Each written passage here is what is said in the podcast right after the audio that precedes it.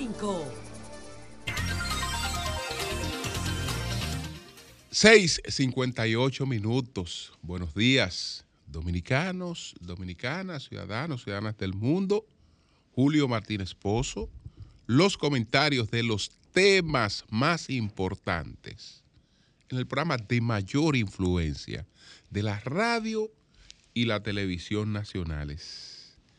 Señores, en este jueves 22 de diciembre del año 2022, buenos días, buenos días a todo el equipo del Sol de la Mañana, a la audiencia de Sol, a la teleaudiencia de Telefuturo Canal 23 y a los miles y miles de personas que siguen nuestros contenidos a través de las plataformas sociales o las plataformas digitales, las plataformas tecnológicas. Así es que eh, gracias, gracias a todos, gracias a todos. Vamos nosotros inmediatamente con los temas que tenemos aquí señalados. Zelensky, una visita para sensibilizar a los contribuyentes estadounidenses. El objetivo 1A de ONU en Haití, fortalecer su policía. Los extraditables en el juego bilateral con los Estados Unidos. Pero quiero saludar el hecho de que pronto, pronto, en el primer trimestre del año próximo, que ya está aquí, si Dios lo permite, entonces tendremos el teleférico de los Alcarrizos. Ayer el presidente Luis Abinader inició la etapa final de la terminación de la obra que permitirá tener un, teleférico en los Alcarrizos. Esto es sumamente importante, sumamente importante. Los Alcarrizos es un municipio colapsado por la eh, gran cantidad de vehículos que circulan en los alcarrizos que superan por crece eh, la capacidad de sus calles. Eh, los alcarrizos no es que está colapsado como está totalmente colapsada la capital ahora en, estos días de, de, Navidad. Los alcarrizos vive en esa situación. Entonces, realmente con un transporte, con un transporte que ya no hará necesario que una dama tenga que montarse en un motoconcho para salir a donde está la parada de la guagua, o no tiene que eh, irse en un vehículo privado o aprovechando eh, eh, un grupo y irse en un vehículo privado, no tienen que hacerlo. Tienen que hacerlo, ¿por qué? Porque ahora hay eh, un mecanismo que también ayuda muchísimo con el tema de la seguridad. Entonces, estas cosas, señores, hay que aplaudirla porque se trata de eso, se trata de eso, de que cada día tengamos una vida eh, más llevadera para todos, con mejores oportunidades eh, para, para todos y que vayamos avanzando. Siempre vamos a tener muchos problemas, muchos desafíos, eh, pero lo importante, lo importante es, es ir avanzando. Entonces, en los Alcarrizos, ayer, pues se inicia este periodo. Eh, esta obra, estamos hablando de que eh, en, la primera, en, la, en la tercera semana de febrero, la tercera semana de febrero estaría eh, terminada esta obra. Las paradas serán Los Alcarrizos, Las Toronjas, Puerto Blanco, Los Americanos, la terminal interurbana de autobuses del Cibao, la línea 2 del metro y la línea 1 del, del metro. Entonces estamos hablando que eso podrá beneficiar a 400 mil personas, podrán salir diariamente de los alcarrizos sin ninguna dificultad en un recorrido de 15 minutos, 4.20 kilómetros y con una capacidad eh, de acceso para eh, totalmente inclusiva, totalmente inclusiva.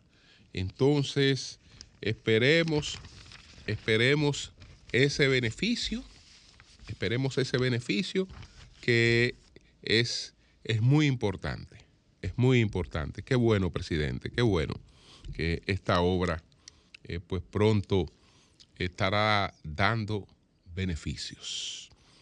Entonces, señores, miren, también eh, ayer eh, trataba de salir en, en libertad, eh, bajo fianza, cambiar la medida de coerción, el señor Fausto Miguel Cruz, el curita, él se entiende con derecho a variar su medida de coerción. Yo creo que este caballero ha demostrado de sobra, de sobra, que es un altísimo peligro público.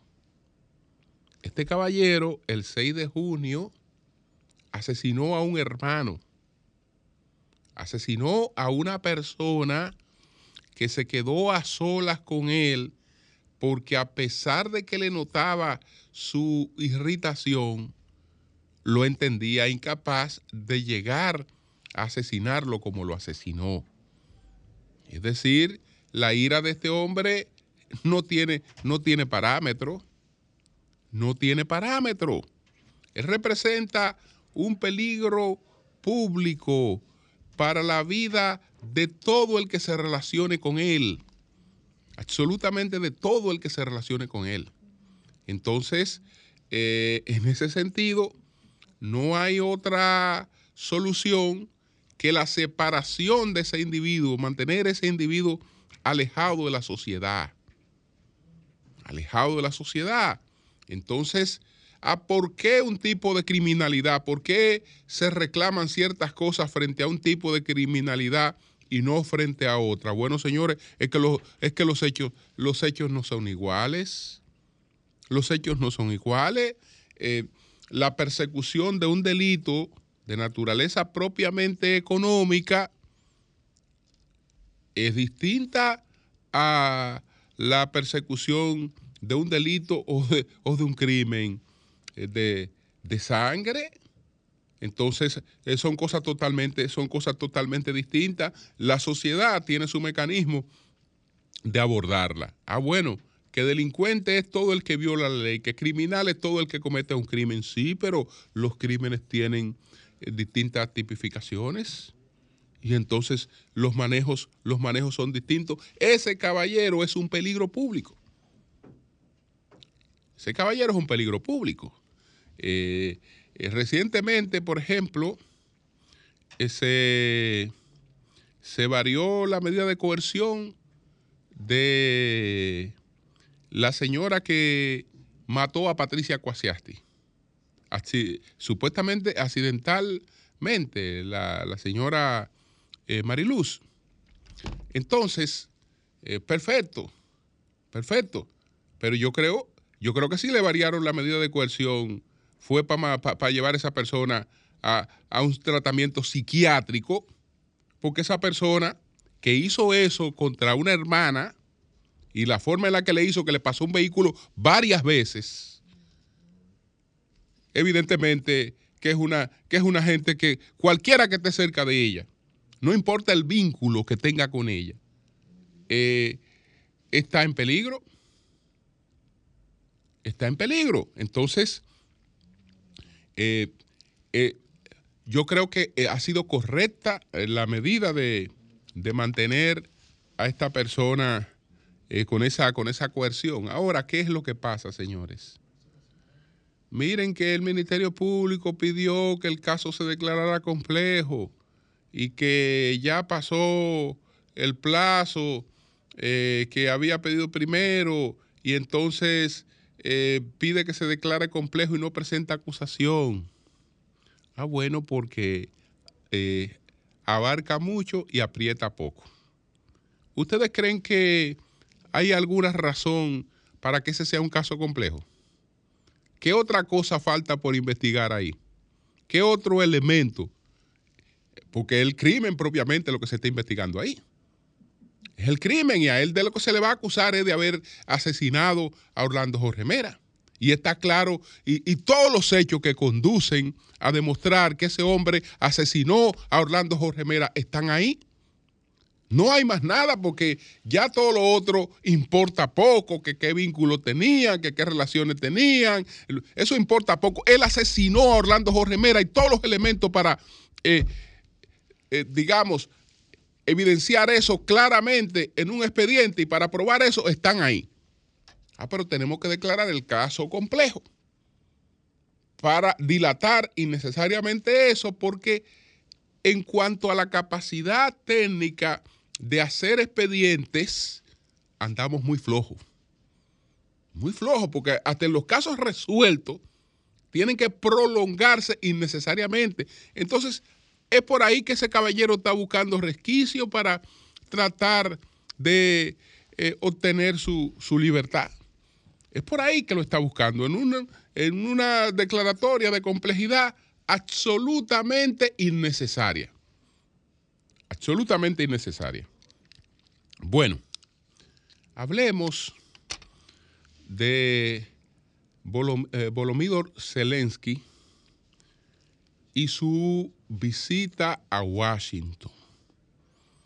Señores, ayer Estados Unidos vivió uno de sus momentos más emotivos. Eh, estamos hablando de, en el impacto político y eso hace comprender que realmente ese era el objetivo de la visita del presidente de Ucrania. El presidente de Ucrania, después de iniciada la guerra hace 10 meses, nunca había salido de Ucrania. El presidente de Ucrania, después de iniciada la guerra, eh, pues ha pronunciado discurso en todos los parlamentos europeos y en el propio eh, Congreso de los Estados Unidos, pero esta es su primera aparición presencial, la de Zelensky. ¿A quién estaba dirigida esa presentación de Zelensky? A los legisladores que ahora discuten la aprobación de una ayuda adicional a Ucrania de 45 mil millones de dólares. Esos legisladores están hace tiempo convencidos y motivados para aprobar ese proyecto. Sin embargo, en Estados Unidos pesa mucho la opinión pública y pesa mucho esa opinión pública en los contribuyentes.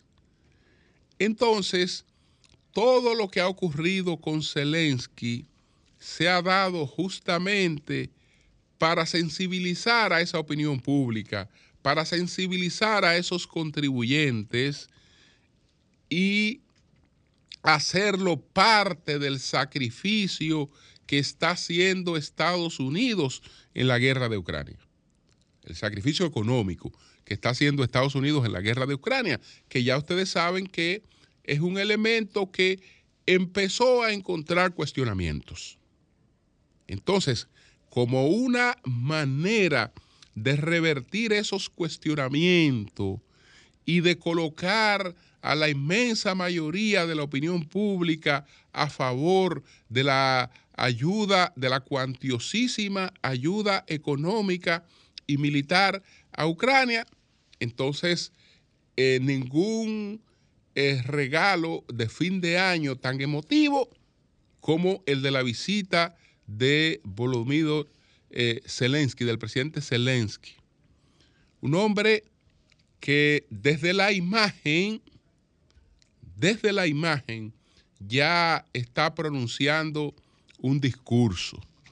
Fíjense cómo él empezó, y no me refiero a empezó en el día de ayer, sino en el discurso que pronuncia con el cambio de su vestimenta. Hasta el inicio de la guerra, hasta el inicio de la invasión, Zelensky era un presidente de saco y corbata, era un presidente sobrio. A partir de iniciada la guerra, una camiseta de algodón, lo que diríamos un t-shirt, eh, una sudadera de algodón y eh, pues más o menos ligera y aparece ahora en el, en el, en el Congreso también, eh, digamos, con una vestimenta informal, aquí en el, e, e, en el caso eh, con las mangas largas, pero eh, también una especie de, de, abrigo más ligera, más ligero que, que un abrigo formal, pero aparece, aparece, vestido, aparece vestido de esa forma. La primera vez que él apareció ante el Capitolio, eh, que tuvo, que pronunció un discurso eh, a través de la tecnología, eh, es decir, que a través vía Zoom, por ejemplo, que pronunció un discurso en el Congreso, en el Capitolio, se consideró que por la forma en la que él apareció, él irrespetaba al Congreso de Estados Unidos y a los congresistas de Estados Unidos. Y no era eso. No era eso. Es decir, él ha comprendido, y su condición de actor lo ayuda bastante, a proyectarse ante los ucranianos y ante el mundo como primus inter pares.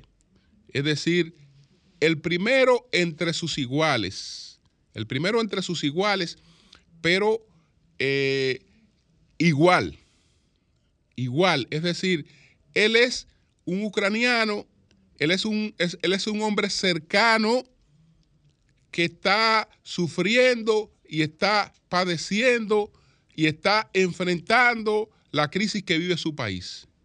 Y eso lo refleja en el discurso de su, de su vestimenta. Solo refleja el discurso de su vestimenta y no, lo y no lo cambió o no lo ha variado ni siquiera para una visita formal a la Casa Blanca o para pronunciar un discurso ante la, una reunión conjunta del Senado y la Cámara de Representantes de los Estados Unidos, como ocurrió ayer.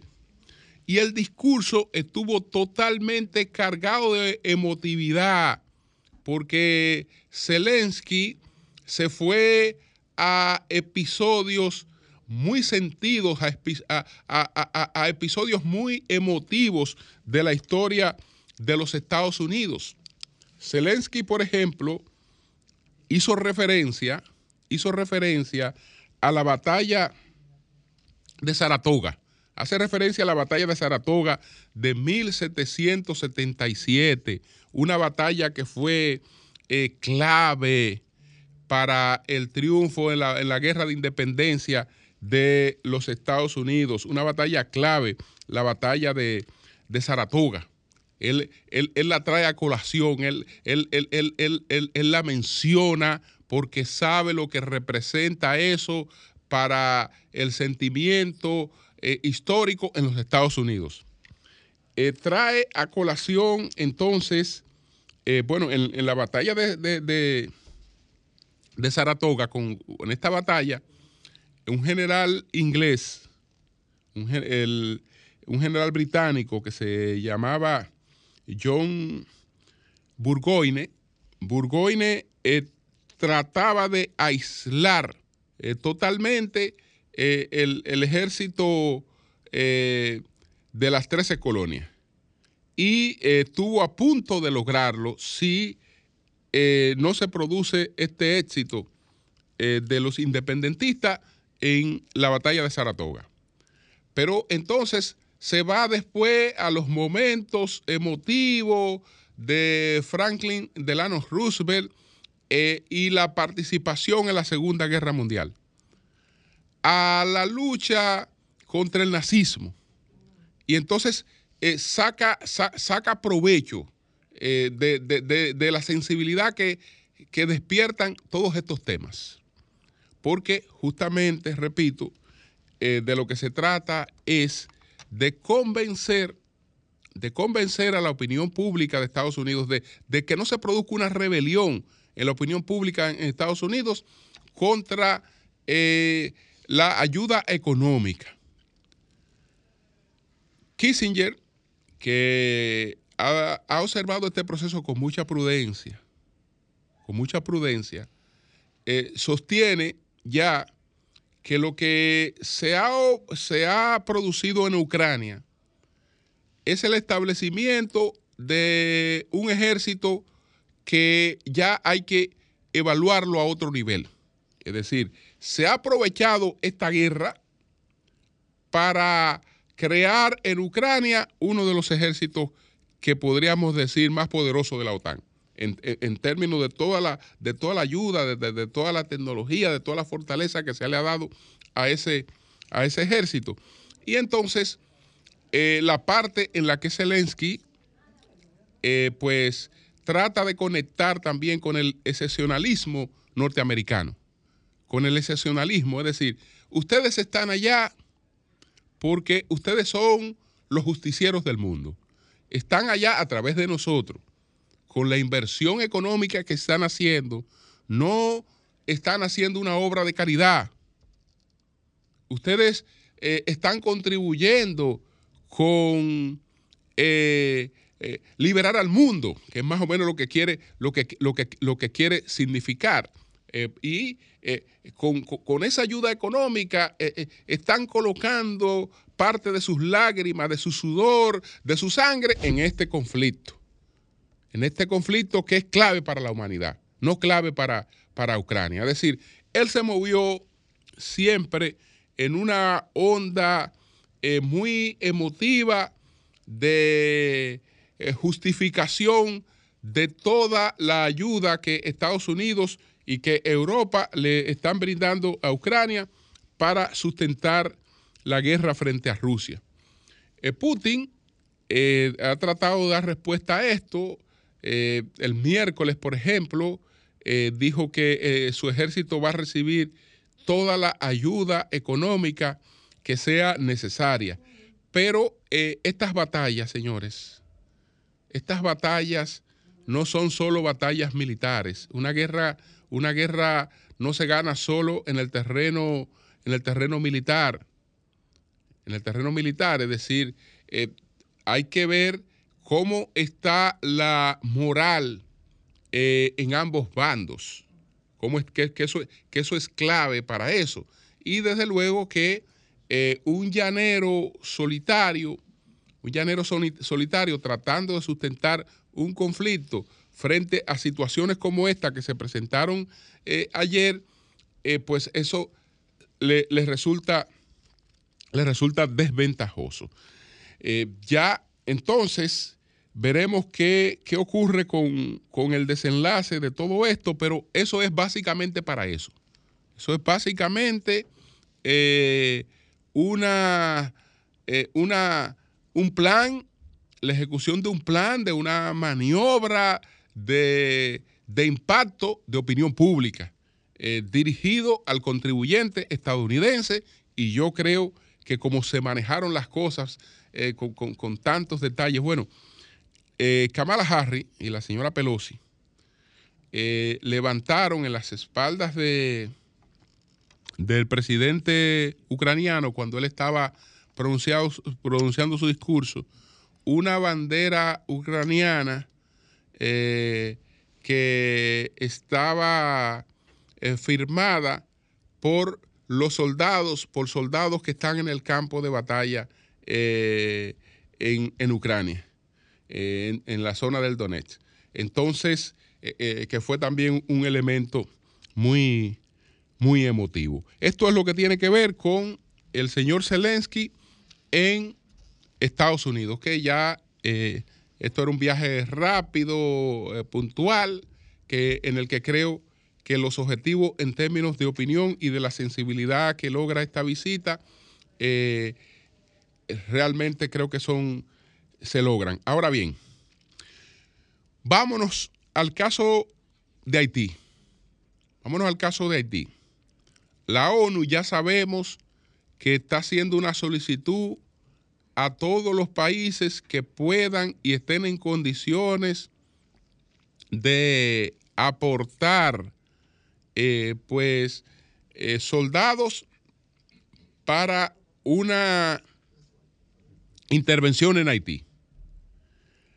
Y los objetivos de esa intervención en Haití están claros. Los objetivos de esa intervención en Haití no son otros, no son otros que lo de fortalecer la policía haitiana.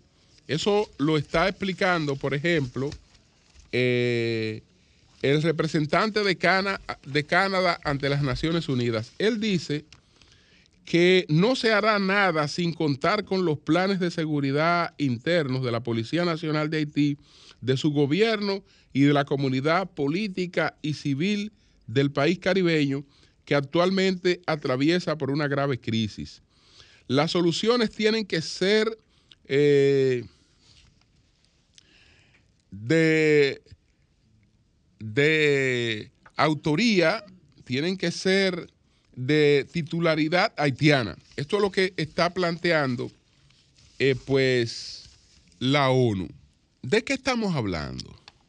De lo que estamos hablando es que lo que aspira ahora la ONU es a dejar en Haití el logro que la invasión, que la primera invasión de Estados Unidos dejó en la República Dominicana. Ese logro que la primera invasión de Estados Unidos dejó en la República Dominicana es lo que la ONU aspira a, a dejar en Haití. Eh, la policía, la policía que nuestra, la que la gente eh, llama o algunos llaman la policía trujillista, que desde luego no es una invención de Trujillo. Ya hemos explicado que de lo que se trata fue del el modelo cuáquero, del modelo cuáquero sobre todo, eh, que eh, surge en las 13 colonias, del modelo de vigilancia que lleva a crear un cuerpo de gente que eh, persiga a sus iguales, de pobres que eh, vigilen a los pobres, que, es, que, es como surge, que es como surge este concepto de policía que se desarrolla en la 13 colonias y que se nos comunica a nosotros y se nos establece, se nos instaura a través de la primera invasión de Estados Unidos. Y a partir de ahí, pues el Trujillo va a ser un producto va a ser un producto de esa creación policial. Entonces, la pregunta es, ¿y por qué si la invasión que se hizo en la República Dominicana fue prácticamente paralela con la de Haití y la de Haití fue más prolongada, ¿por qué no quedaron los mismos frutos? Porque estamos hablando de hacer una invasión ahora en el siglo XXI Estamos hablando de hacer una inversión en el siglo XXI después de que en el primer cuarto del siglo XX se llevaran a cabo, se llevara a cabo una invasión en ese país, como se llevó a cabo una invasión en la República Dominicana, y ahora queremos buscar en Haití el logro que debió alcanzarse, como se alcanzó en la República Dominicana, con la eh, invasión del primer cuarto de siglo. Hay que recordar que esa situación que vemos, por ejemplo, en Haití, que Haití en estos momentos está bajo el control casi total o casi total de bandas criminales. La República Dominicana no estaba bajo el control de bandas criminales en el primer cuarto del siglo XIX.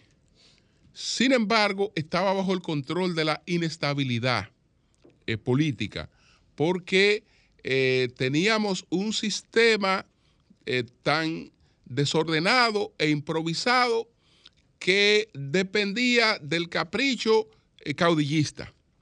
Y los gobiernos no tenían sustento porque cualquier gobierno no amanecía por un levantamiento de, algún caudillo. Y entonces se vivió una situación caótica durante la primera, el primer cuarto del siglo XX. Esa, esa, esa situación caótica fue la que más o menos resuelve la invasión, la primera invasión de Estados Unidos y nos deja la policía. Nos deja la policía. Bueno, para dejar una policía, ahora en el siglo XXI, la misma policía que ellos entendieron que era innecesaria, que había que desmovilizar, porque había que hacer una nueva, porque había que hacer cambios, que dejaron Haití sin policía, que dejaron Haití sin ejército. No, ahora hay que volver a Haití. Señores, y el objetivo es dejar una policía, establecer una policía en Haití. Y cualquiera dirá, pero yo tan loco porque eh, los problemas no se van a resolver de la delincuencia con la policía o con la parte represiva. Bueno, no se van a resolver por ahí, pero sin eso no hay desarrollo económico. Es decir, sin un mínimo de garantía de seguridad en Haití no hay inversión.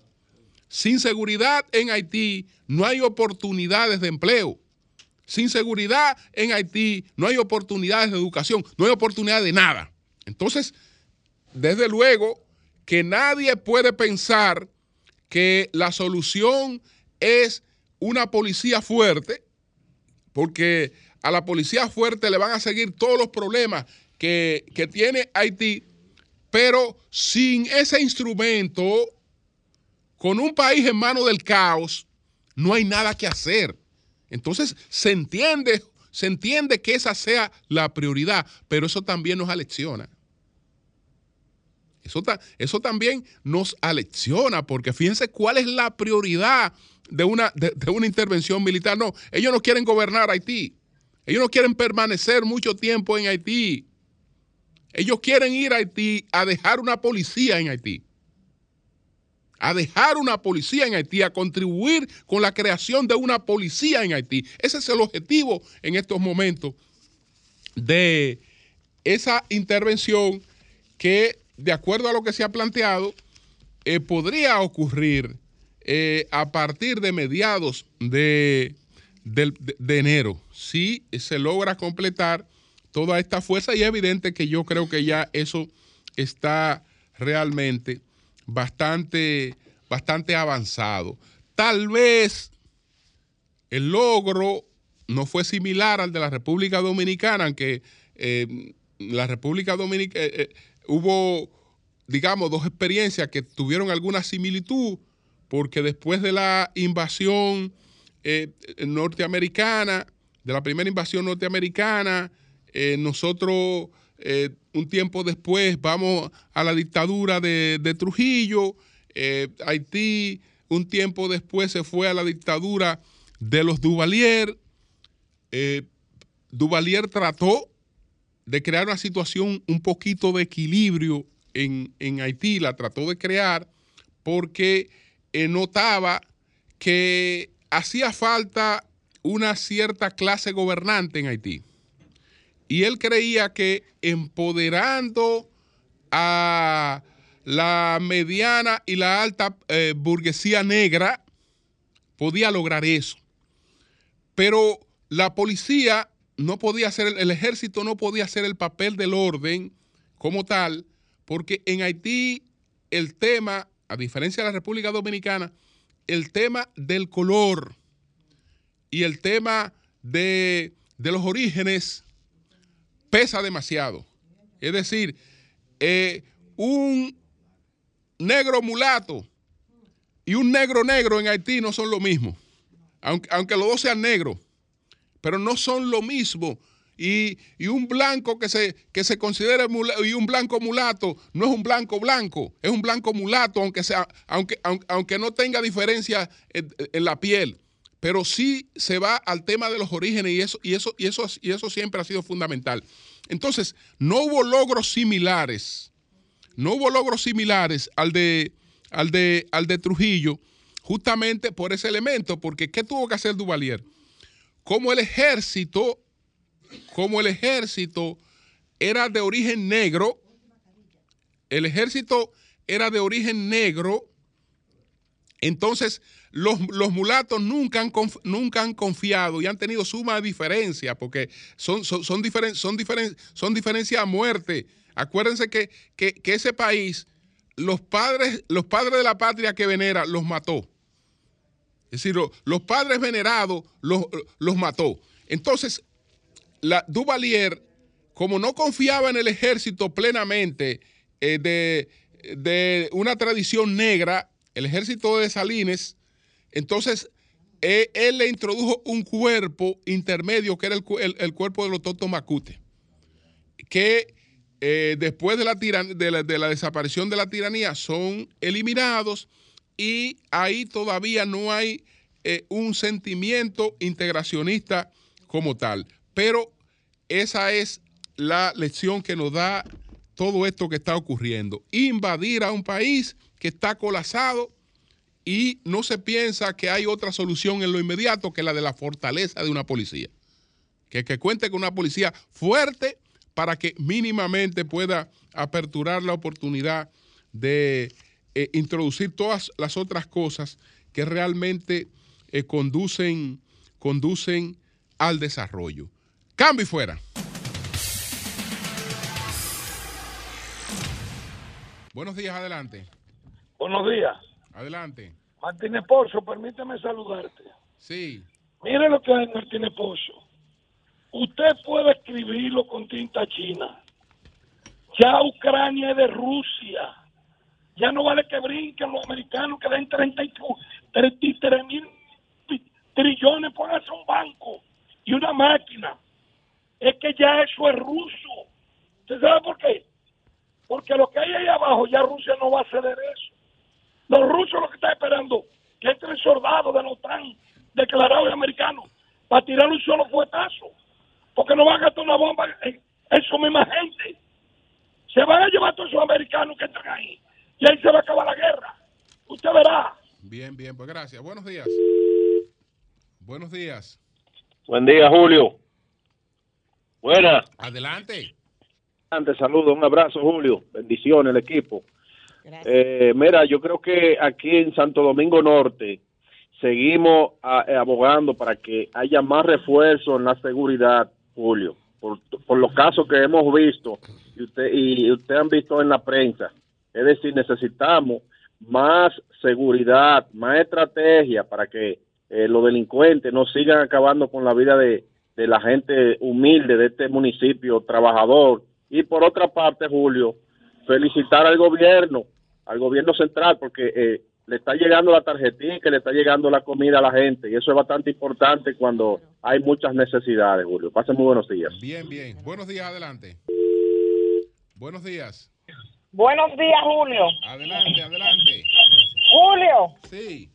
Quiero pedir a Dios y a las autoridades, al presidente, en esta Navidad, que y también a los padres, madres, tutores, que no dejemos a nuestros hijos solos. Vamos a darle una buena crianza y al presidente felicitarlo por ese teleférico, porque ahí en los sí. se necesita la ampliación de los eh, transportes porque no, no le abasto, Julio, con tantos tapones que hay, felicitando también por el metro, que la continuidad para Punta de Villamella. Muchas gracias. Gracias a ti. Buenos días. Buenos días, adelante. Buenos días. Sí, hermano.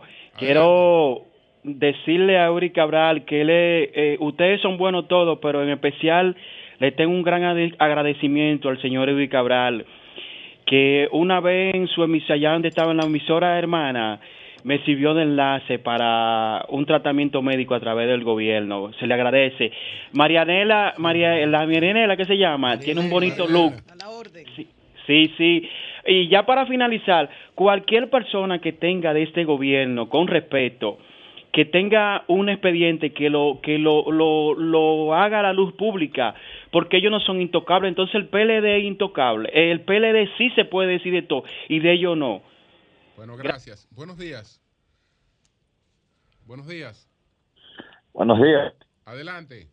Eh, mire, señor Julio, yo quiero, estoy llamando porque quiero felicitar la decencia, la forma como se expresa esa señora María Elena, sin gritar, sin ese griterío, las cosas que habla por el pueblo. De verdad, María Elena, yo la admiro, tiene un fan. Buenos días. Gracias. Aclare que usted no es Núñez. Bueno, buenos días. Buenos días. Adelante. Buenos días. Buenos días, mi negro. A mí me gusta María Elena y me gusta Consuelo. Las dos me encantan. Adelante. Aparte de mi negro, que ese es mi verdugo. Mira, mi querido negro. Está como, como que no cuadró ahí. Adelante, adelante. Mi, mi querido negro, pero dale una asesoría gratis a tu amiga para que se exprese mejor, para que ponga las ideas en así- Coño, a tu amiguita, que tú la quieres mucho. Pero déjese medio tranquilo, usted se la ella Naida, cada quien Además, ella es colega de nosotros, se graduó de comunicadora. Mira cuánto se menciona.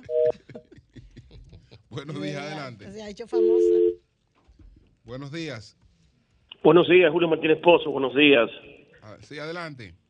Eh, Julio eh, y todo el equipo, feliz Navidad, próspero año nuevo, cuídense a todos los oyentes, a todos los radioescuchas, pero quiero hacer un llamado, Julio, para todo el país, principalmente para el Distrito Nacional, a los comunitarios, de colaborar con el orden y la limpieza. El gobierno está haciendo grandes esfuerzos en ayudas, en bonos, y entonces nosotros que lo que han sido beneficiados, vamos a poner un granito de arena al orden, la limpieza y contribuir a la seguridad.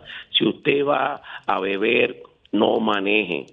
Los motores vamos a cuidar, vamos a cuidar el tránsito, vamos a cuidar nuestros hogares, vamos a cuidar nuestros niños y vamos a educarnos a tener un mejor país y una mejor ciudad. Feliz Navidad para todo el equipo y gracias por la participación. Bien. Buenos días, adelante. Buen día, si quiero estar de acuerdo con lo que dijo el señor. La señora María Elena Núñez da cátedra de decencia, de economidad. Aparte de que se ve abusadoramente bien, se maneja muy bien. Ah, pero ven acá, ¿cómo la- pero ven acá. Abusadoramente. Explica. Bueno, yo no sé, yo no sé qué es lo que la ha visto. Digo, porque, porque sí, porque está. Eso, Lea, que yo no muestro nada, tú. que si él viera. Buenos días, adelante. Sí, buenos días. Buenos días. Bendiciones, bendiciones, Julio. Adelante. Sí, a Ceneira que coja pausa y le dé chance a los otros. Adelante. Yo no sé, yo no sé si ustedes oyeron que uno uno de los delincuentes que mató a, a la embarazada, Sí. el que agarraron, dice que la embarazada andaba con ellos atracando. ¿Ustedes oyeron eso? Ay, A él lo presentaron ahí ahora. murió la niña. Murió, Murió la, la niña. niña. Ay, sí. Porque Murió estaba destiempo. Eh, otra cosa que están planteando es que el audio este que se colocó parece real. Eh, ayer hubo una reunión en la policía, el presidente aprovechó la entrega de equipos a la policía eh, para ser informados sobre ese tema, porque parece ser que el que se decía que había muerto era Papo Trenza. Papo Trenza no ha muerto nada. Entonces, el que murió fue un hermano de Papo Trenza y Papo Trenza quiere venganza. Papo Trenza quiere venganza. Papo Trenza dicen que él logró entrar al hospital a ver el cadáver del hermano. El- el- el- el- que él fue al hospital, él fue al hospital, que él entró y él juró vengar al hermano.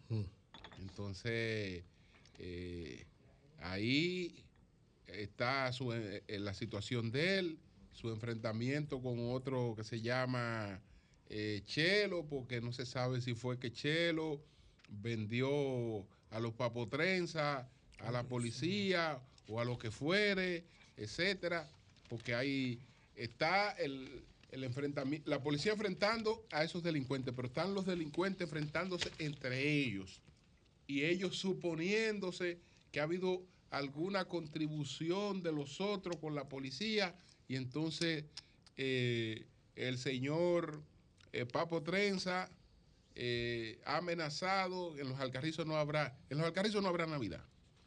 Oh. No, no, no, ahí no habrá Navidad. Y respira todavía. bueno, eh, Y Papo Trenza respira todavía. Pa- Papo Trenza está, Oh, está, mira qué bien. está muy indignado con lo que ha ocurrido. Muy indignado con lo que ha ocurrido. Y él dice que eh, esa situación eh, pues no se queda así. Buenos él, días. Él salió. Buenos días. Sí, un momentito, un momentito, por favor. Papo Trenza. ¡Feliz que- Navidad!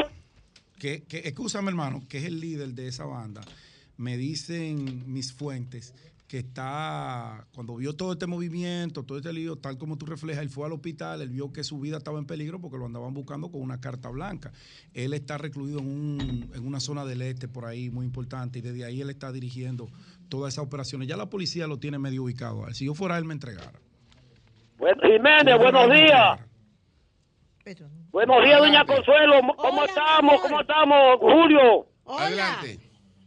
Eh, Es Dionisio de Duvergé, con felicidades para todos. Gracias, gracias. Dime, 22. Oiga lo que le voy a decir, doña Consuelo. Ustedes se hicieron eco de la declaración en el Senado de República del, del senador Valentín Medrano. Esto es un problema de nación, no un problema político, un problema que nos concierne a nosotros. Yo, estu- yo estuve allá en Tierra Nueva, doña son apenas lo que se está haciendo ahí. Han dejado 10 kilómetros, yo fui con la prensa y verificamos todos los agricultores y eso va en perjuicio de los ganaderos de esa zona, lo- los productores agrícolas de esa zona y han dejado 10 kilómetros fuera. Entonces pa- parece ser, doña Consuelo, que, que el ingeniero contratista que está haciendo esta obra es el culpable de eso, lo que ha dejado eh, esa dimensión. Entonces, catagrofía del ejército de- de- de- debe de, de luchar sobre eso, porque esto es un problema de nación. Esto no es un problema político. Espérate, 22. No, le, le- le están entregando hasta los terrenos a Haití ya. Sí. Eso no puede continuar. Dile, dile al senador Valentín que nos llame porque Y Valentín Medrano tiene todas las razones, lo, lo que, lo, lo que ha declarado. Sí, él dice que no, que, que se han entre... Hablamos ya con el Julio. Las autoridades que no han dicho nada, que no han explicado. Exactamente, es un componente y, y eso hay que investigarse. Es, es mi país que me duele, mi terreno, mi, te- mi, mi territorio nacional. Muy bien, Bueno. muy bien. Bueno, A señores. usted como oyente le digo, estuve en comunicación con Mariela Camaño, la directora de comunicaciones Sí. del Ministerio de Defensa. Ella me dijo, hablamos en varias ocasiones, que el ministro tenía una agenda muy apretada hasta el 22, el 22 que hoy, hoy, el ministro hoy de- es 22, el, el Hoy es mi- 22. el es ministro de 22. Defensa, sí. El ministro de Defensa, que estaba, que tenía una agenda, yo le digo sí, pero se requiere explicación. Claro. Eh, hay una explicación, pero yo no voy a repetir lo que ella me dijo. O sea, de- hace falta. Le digo, necesitamos hablar con Claro. el ministro para que explique, porque es algo importante. Importante. Ella dice que parece que hay una confusión, que no es así Bueno, como se eh, es que plantea. ellos se- pero Después se quejan, después se quejan y hablan de que, que se especula, que, que se no hay inventa, información, Y que se que no hay callan. información. Pero si, es- si, si se planteó en el Senado Claro. una denuncia tan grave como esta, y ustedes tienen una información distinta o diferente, den la bendita versión oficial. No permitan que una, una cosa que se puede aclarar puntualmente, entonces arrastre otra confusiones para entonces después venir y echándole la culpa yo no sé a quién. Sí. Mariela de- de las Camaño, cuento contigo. Era hasta el día 22, hoy es día 22. Uno, uno de los principales problemas que tuvo, que ha tenido la policía en toda su historia, ha sido la falta de comunicación efectiva, ha sido la falta de información oportuna, dar la información oficial antes de que el rumor público se apodere de la opinión pública y de la ciudadanía. Y parece ser que desde el Ministerio de Defensa también cometen el mismo error. Si usted tiene el dato, si usted tiene la Delo verdad, diga la verdad y la verdad os hará libre y mata todo tipo de rumores. Es. Pero si usted calla otorga. Y cuando otorga, da espacio a la especulación y a que le creen el escenario desde fuera, donde usted puede crearlo desde adentro con la verdad. Con la verdad. Sí. Pero no lo hace. A mí me escribió inmediatamente. Van a tener bueno, una clasita hay- con Miguel Medina. Hay un amigo nuestro, hay un Sí, amigo sí, nuestro pues que está, que está en la frontera ¿Quién que es Miguel tiene. Medina? Amigo suyo. Ah, El Miguel. periodista. Miguel, el, el mejor estratega de Ay, comunicación. perdón, Miguel, perdón. De Es este que hace país. tanto Él que no no fue a te vivir para veo. México. Miguel Medina. Sí. No, Ay, Julio, Pero ¿y por qué tú dices? Miguel Yo Medina. no tengo tiempo que no lo veo. Miguel, Él es que Miguel, ustedes saben que opera Ya, tranquilamente. ya, deja, ¿no? Julio, ya, ya, fui yo que metí la es mi hermano, Miguel. Sí, Miguel hermano. Nuestro hermano. Para mí uno de los mejores estrategas de comunicación. El mejor. Sí, Mi sí. nieto. Por cierto, no puede ir a una fiesta que él tenía ahí. ¿Eh? Sí, muy una buena, fiesta. ¿Cuál fiesta? Ay, no me invito. Ay, no me invito. no, pero era bebé romo y vaina. Ah, no. Tú no mejor es que no me invitaron. No, pero él por ahí porque allá estaba este, el nosotros, ¿Quién? el, el, el, el pastor. Eh, está en la Z. Eh, yo fui transformado, pero yo tengo Ahora yo debí ir a orar por todo Pero- lo que acá, bebiendo ahí, Yuri, tú claro. tomas de vez No, en pero yo tomo- cuando. Un vinito. Vinito no te eventualmente. ajumas, Había No, vinos pero- muy finos. No, eso es lo que- fiesta. porque la. Biblia dice que no se ajupen, no es que no vean, porque Jesús bebió vino. Exacto, María Elena. El Con tema cuidado, es lo, con eso es lo que yo le digo, el tema es el exceso. Ahora yo No. debí ir a orar por lo que estaban bebiendo fue mucho. No, No es pecado lo que entra por la boca, sino lo que Lo sale. que sale la. Oye, pues tú estás leyendo la Biblia, hermano. Hermano, me hizo un hombre transformado. eh, Tenemos que agarrar. Bueno, buenos días, buenos días. adelante. Me gustó. ¿Transformado Bueno, o trasnochado? Buenos días. No, no. Buenos días, Julio Martínez Pozo, mi padre. Buenos días, Julio, Jairo Ortiz. Adelante. Buenos días, buenos días, Pedro Jiménez. ¿Cómo está, Pedro? Un abrazo, hermano. Jairo, dime, se está escuchando mal, pero Sí. adelante. Coño, Jairo, tú tenías razón, mi hermano. No te di el crédito. Fui mezquino. ¿Qué pasó? Con lo de Aníbal García Duvergé. Lo de Satanás. Él lo dijo aquí en primicias. Pues, lo ¿Y es verdad que primicia Aníbal García apoyó a Leonel? Sí, ya se juramentó. Sí. Satanás se juramentó con Leonel. Satanás. que está Le dicen así ahora. Pregúntale, Satanás, a Jairo. Eh, Satanás. Satanás. Eh, Sí, Satanás Julio. se la puedo de él. Ay, mi madre. Julio, Así le decían a Luis Alejandro Valle. Ay, Julio. Sí.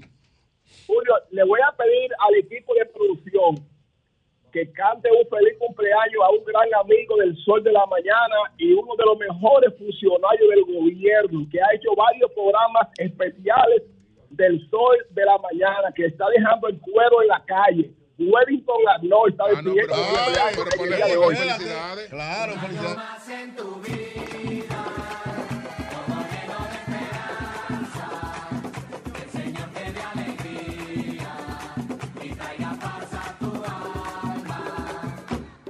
Bueno, muchas, Muchas fel- felicidades para Wellington. Muchas felicidades. Felicidades, Wellington. Que Dios Adelante, te siga bendiciendo, hermano. Julio, Sí. Yo di, yo di en primicia la semana pasada, como usted lo afirmó ahora, y gracias por darme el crédito, que el ex senador Aníbal García Duvergé, el profesor, eh, se iba a juramentar con el expresidente Fernández. Y antier sucedió lo que yo dije en primicia, porque yo lo que yo digo en primicia, el sol de la mañana, es porque ya tengo eh, todas las fuentes ya que son precisas. Te voy a dar varias primicias el lunes, que voy a ir el lunes o el martes, si Dios lo permite, voy a ir en, en vivo al sol de la mañana. Pero lo que yo digo es así y se lo dije también a Pedro Jiménez. Muchas gracias. Gracias a ti, gracias a ti, Jairo. Gracias Ay, a ti. sí. Bueno, señores, nuestra solidaridad con Denisa Ortiz Ah, sí.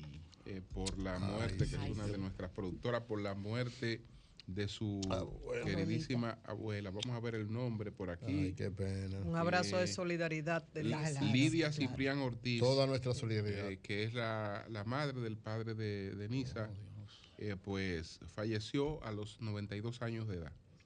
Doña Ligia Ciprián Ortiz. Así Todos que, sabemos el importante rol de la abuela en la vida de muchos de nosotros. En algunos casos, no es el caso de Denisa, porque ella se crió con sus padres, pero en muchos casos la abuela asume el rol de, de madre, de... Pero el que me diga abuela a mí, lo ahorro. Ay, ay, me tiene que decir Cheyo. Ay, Todos ay, los ay. nietos me dicen Cheyo. Yo lo enseño tan desde que nace. lo de abuela. Cheyo. Cuidadito. No se afresco. Nuestro, no nuestro más Cheyo. sincero pésame abrazo a Denisa. Denisa, una Toda nuestra solidaridad que el Un Señor le dé abrazo. consuelo y fortaleza a ella y su familia en este momento.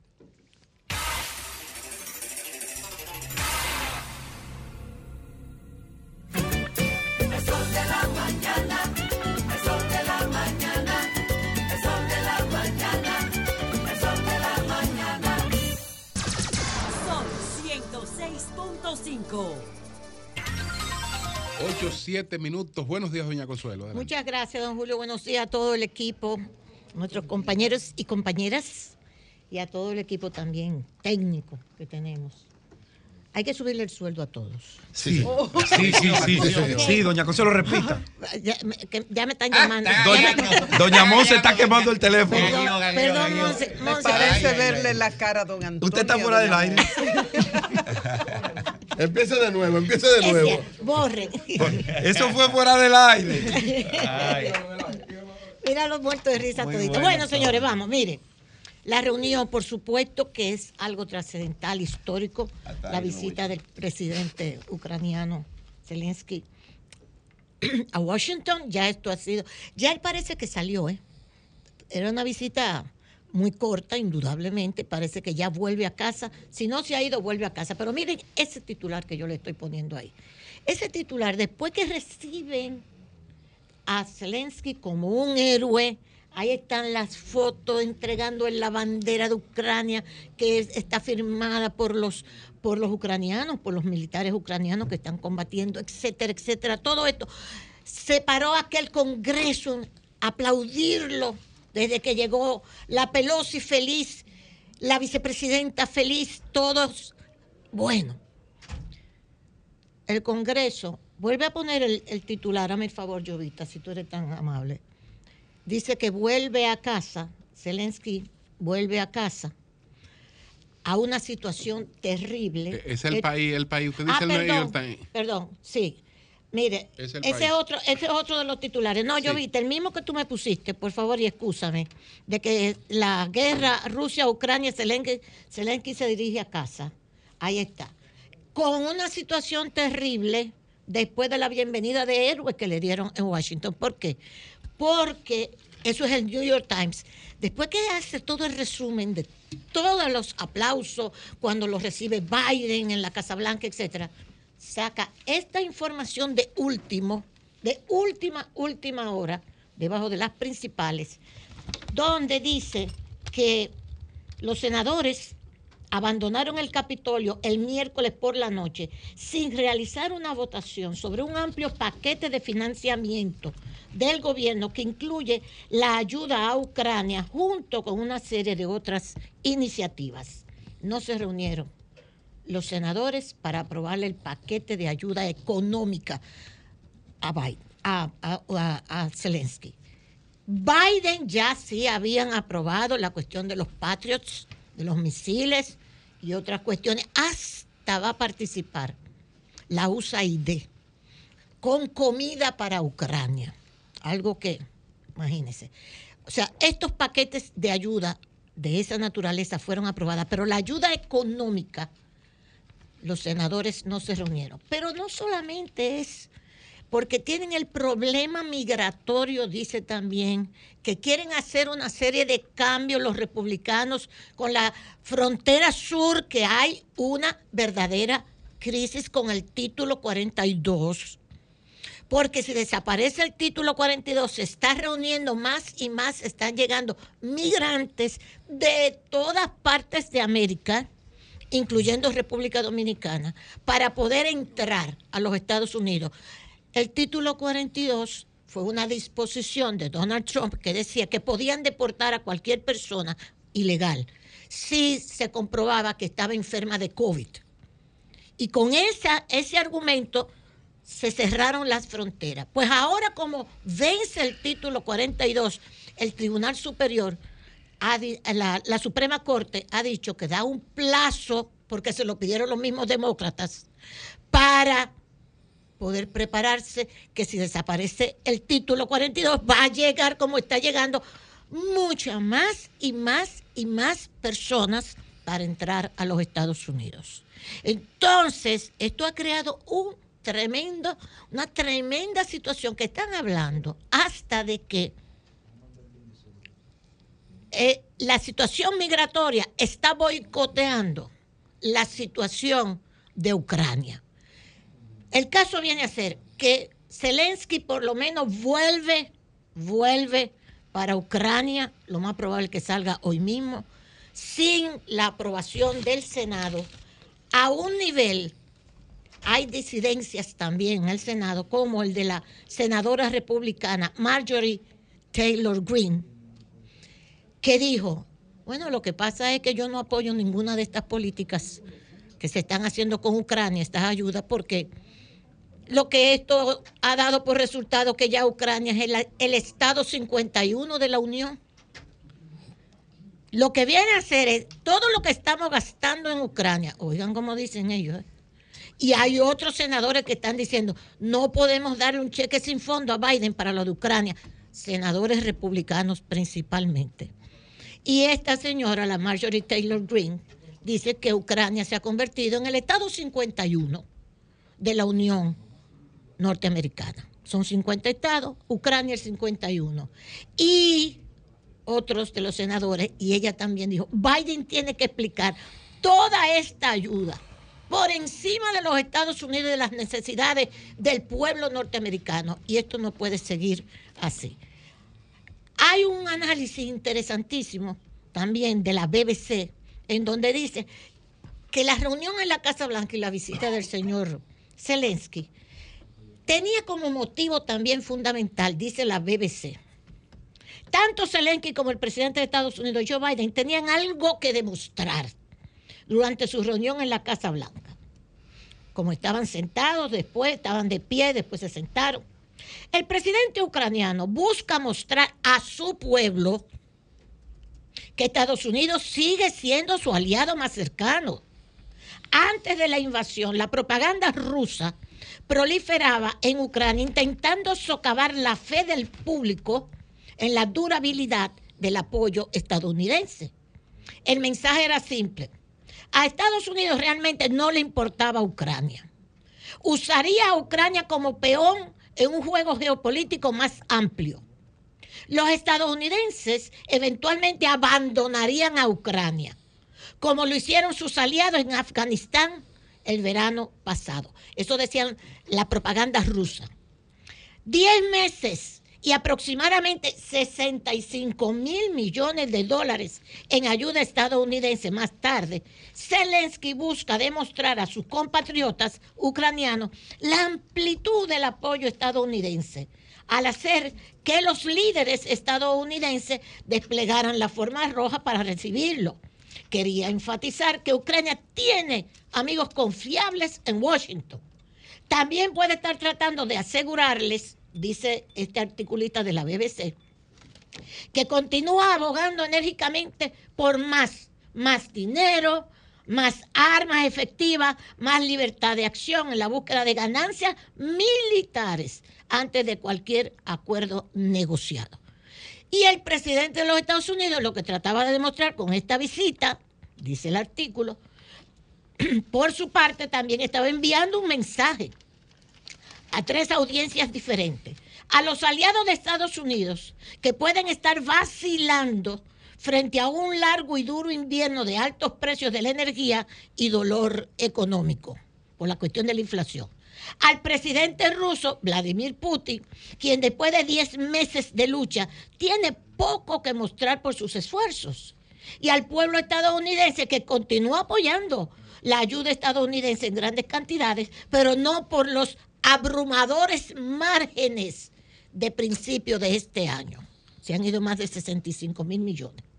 Una vez se cerraron las puertas de la oficina Oval y se hizo salir a la prensa, es posible que las sonrisas y las conversaciones amistosas se hayan dejado de lado por una conversación más directa. Pero cuando las cámaras están rodando y el mundo está mirando, Biden y Zelensky tenían un objetivo común, proyectar la fuerza y la unidad de los lazos entre Estados Unidos y Ucrania. Ese es un análisis de, la, de un articulista de la BBC que usted lo puede encontrar. No solamente eso, sino que en su discurso Zelensky dijo, no es por Ucrania, es por el mundo libre, es por la democracia. O sea que su lucha no es solamente Ucrania, sino para que Estados Unidos, dijo en su discurso, vuelva a ser esa primera potencia mundial. Eh, eh, eso dijo Zelensky, que esa es la lucha que él la está librando, pero que es para volver a colocar a Estados Unidos como la primera potencia mundial, como Iba a decir una cosa, pero no la voy a decir. Otra, señores, hay muchos análisis sobre todas estas cosas. Putin, mientras tanto, se reunió para ver la otra cara de la moneda, se reunió con los funcionarios, de altos funcionarios militares. Y dice Putin, esto es una tragedia para los dos pueblos. Le dijo en esa reunión, también en esta semana, o sea, la reunión de Putin puede haber sido el martes o ayer mismo miércoles, pero creo que fue el martes. Durante un discurso televisado con alto televisado con altos funcionarios militares, el presidente ruso dijo que seguía viendo a Ucrania como una nación fraternal, y que están compartiendo Rusia y Ucrania una tragedia. En febrero el presidente envió 200.000 soldados a Ucrania, lo que desató una guerra que ha provocado miles de muertos. Afirmó que el conflicto fue el resultado de la política de terceros países, refiriéndose por supuesto a los Estados Unidos y a, Europa. La teoría que implica que la expansión occidental es la causa acercar la OTAN a la frontera rusa o meter a Ucrania para acercar la OTAN a la frontera rusa, rusa ha sido repetidamente descartada fuera de Rusia, que no, que eso no es verdad. Durante su discurso con estos militares, altos funcionarios, el presidente Putin afirmó que Occidente había lavado el cerebro a las repúblicas postsoviéticas, comenzando con Ucrania. Y habló sobre cómo ellos trataron los rusos de tener la buena vecindad y que no, que esto no ha funcionado. Las tensiones entre el Kremlin y Occidente aumentaron tras el derrocamiento del presidente ucraniano pro-Kremlin, Víctor Yanukovych, en el 2014. Entonces, Putin lo que dice que es una tragedia tanto para el pueblo de Ucrania como para el propio pueblo ruso. Y se basan también en algo que salió en días atrás, que no sé si ustedes lo habrán podido recoger, y es, y este te voy a pedir, Jovita, Merkel reconoce que acuerdos de Minsk sirvieron para que Ucrania ganara tiempo frente a Rusia. Estas son de las informaciones que la prensa occidental no, no, no, no, no, no la socializa mucho. Mírenla ahí.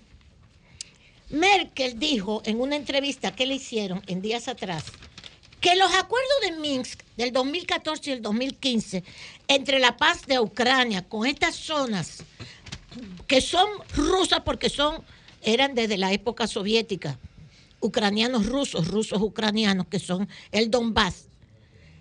Se había decidido con los acuerdos de Minsk del 2014-2015 que nunca iba a estar Ucrania en la OTAN porque eso estaba en la frontera ya con Rusia. Y la Merkel, al decir esto, pónmelo otra vez, Jovita, si tú eres tan amable, reconoce que esos acuerdos del Minsk del 2014-2015 no fueron hechos de verdad, de verdad, a pesar de que lo firmó la ONU. Lo firmó Francia, lo firmó Alemania, lo firmaron eh, Rusia y lo firmó Ucrania. ¿Dieron que no? La Merkel dijo no.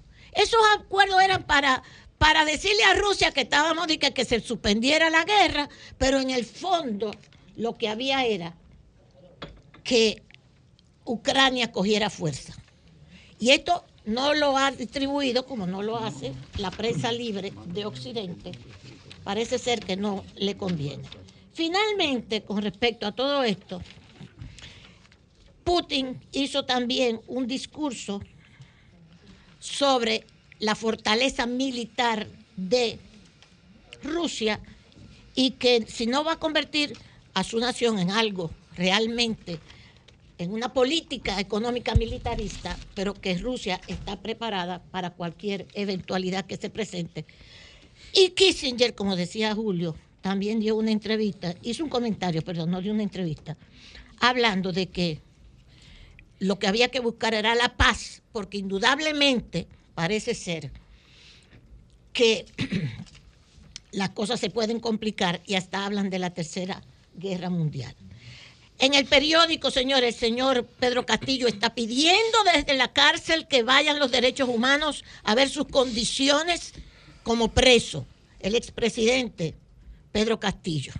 Su familia ya está en México, pero con una situación muy difícil porque están hasta rompiendo relaciones Perú y México.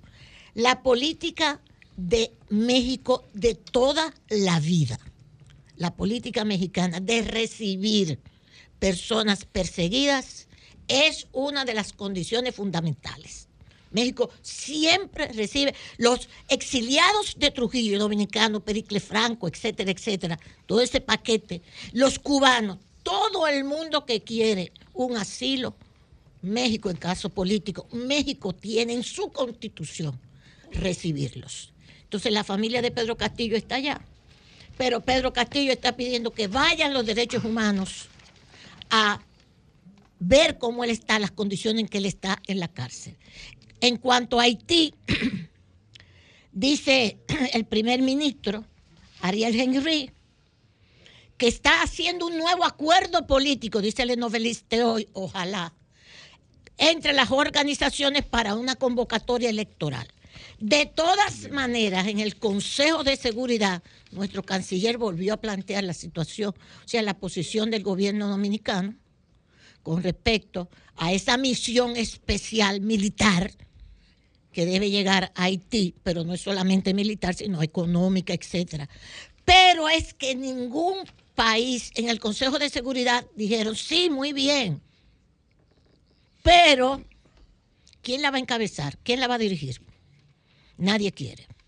Entonces, en ese sentido, el gobierno de Haití, dice Lenovelis, mantiene llamado a ayuda militar internacional para acompañar a la policía. No hay forma de que eso se pueda resolver y hace un editorial de novelista que dice, la elección de la inacción. La población haitiana sigue cruzando el desierto.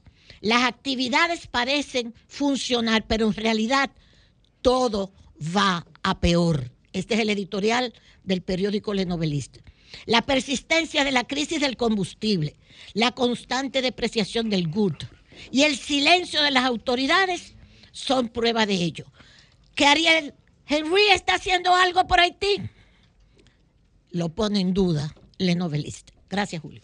Bueno, señores, parece que se puede eh, dar una situación crítica en Estados Unidos, en Nueva York, eh, con esta tormenta.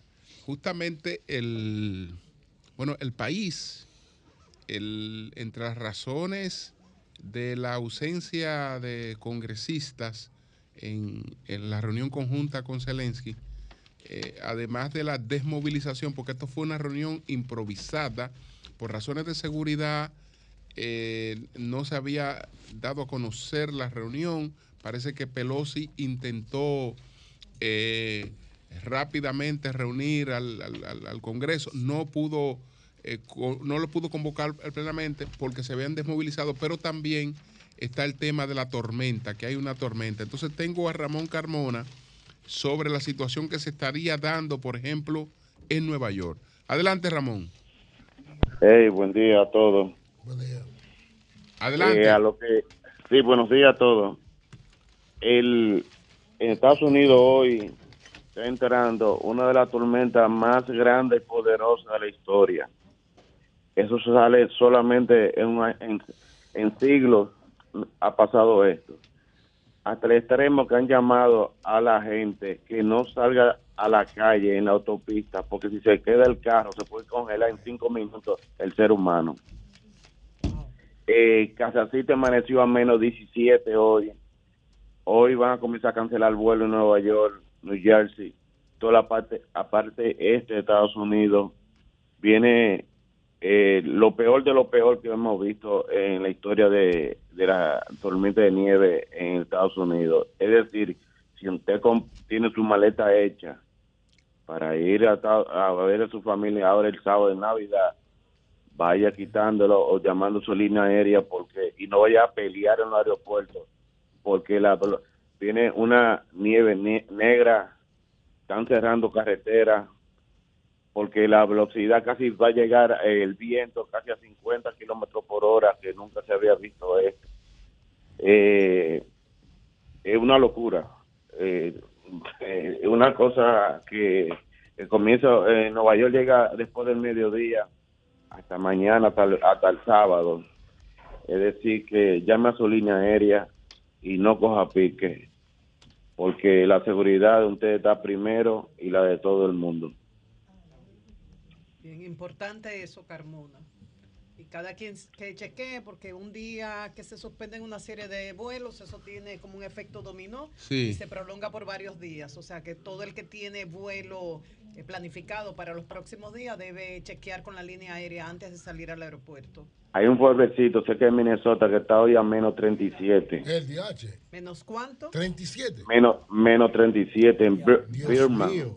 Birman. Carmona. congelado todo el mundo ahí. Dime. Por otra parte, Carmona, tú que has estado por los Alcarrizos en estos días, Yo. que fuiste el primero que habló con el padre de uno de estos muchachos, etcétera. Eh, ¿Tú escuchaste ese audio, Carmona? Y lo que se está diciendo de ese audio y que ese audio ayer el presidente lo escuchó, ¿tú crees que lo escuchó ayer en la policía? Me- Oye, mira. Eh, es preocupante, es, es real el audio. Y la autoridad está muy preocupada por lo que, eh, por esto.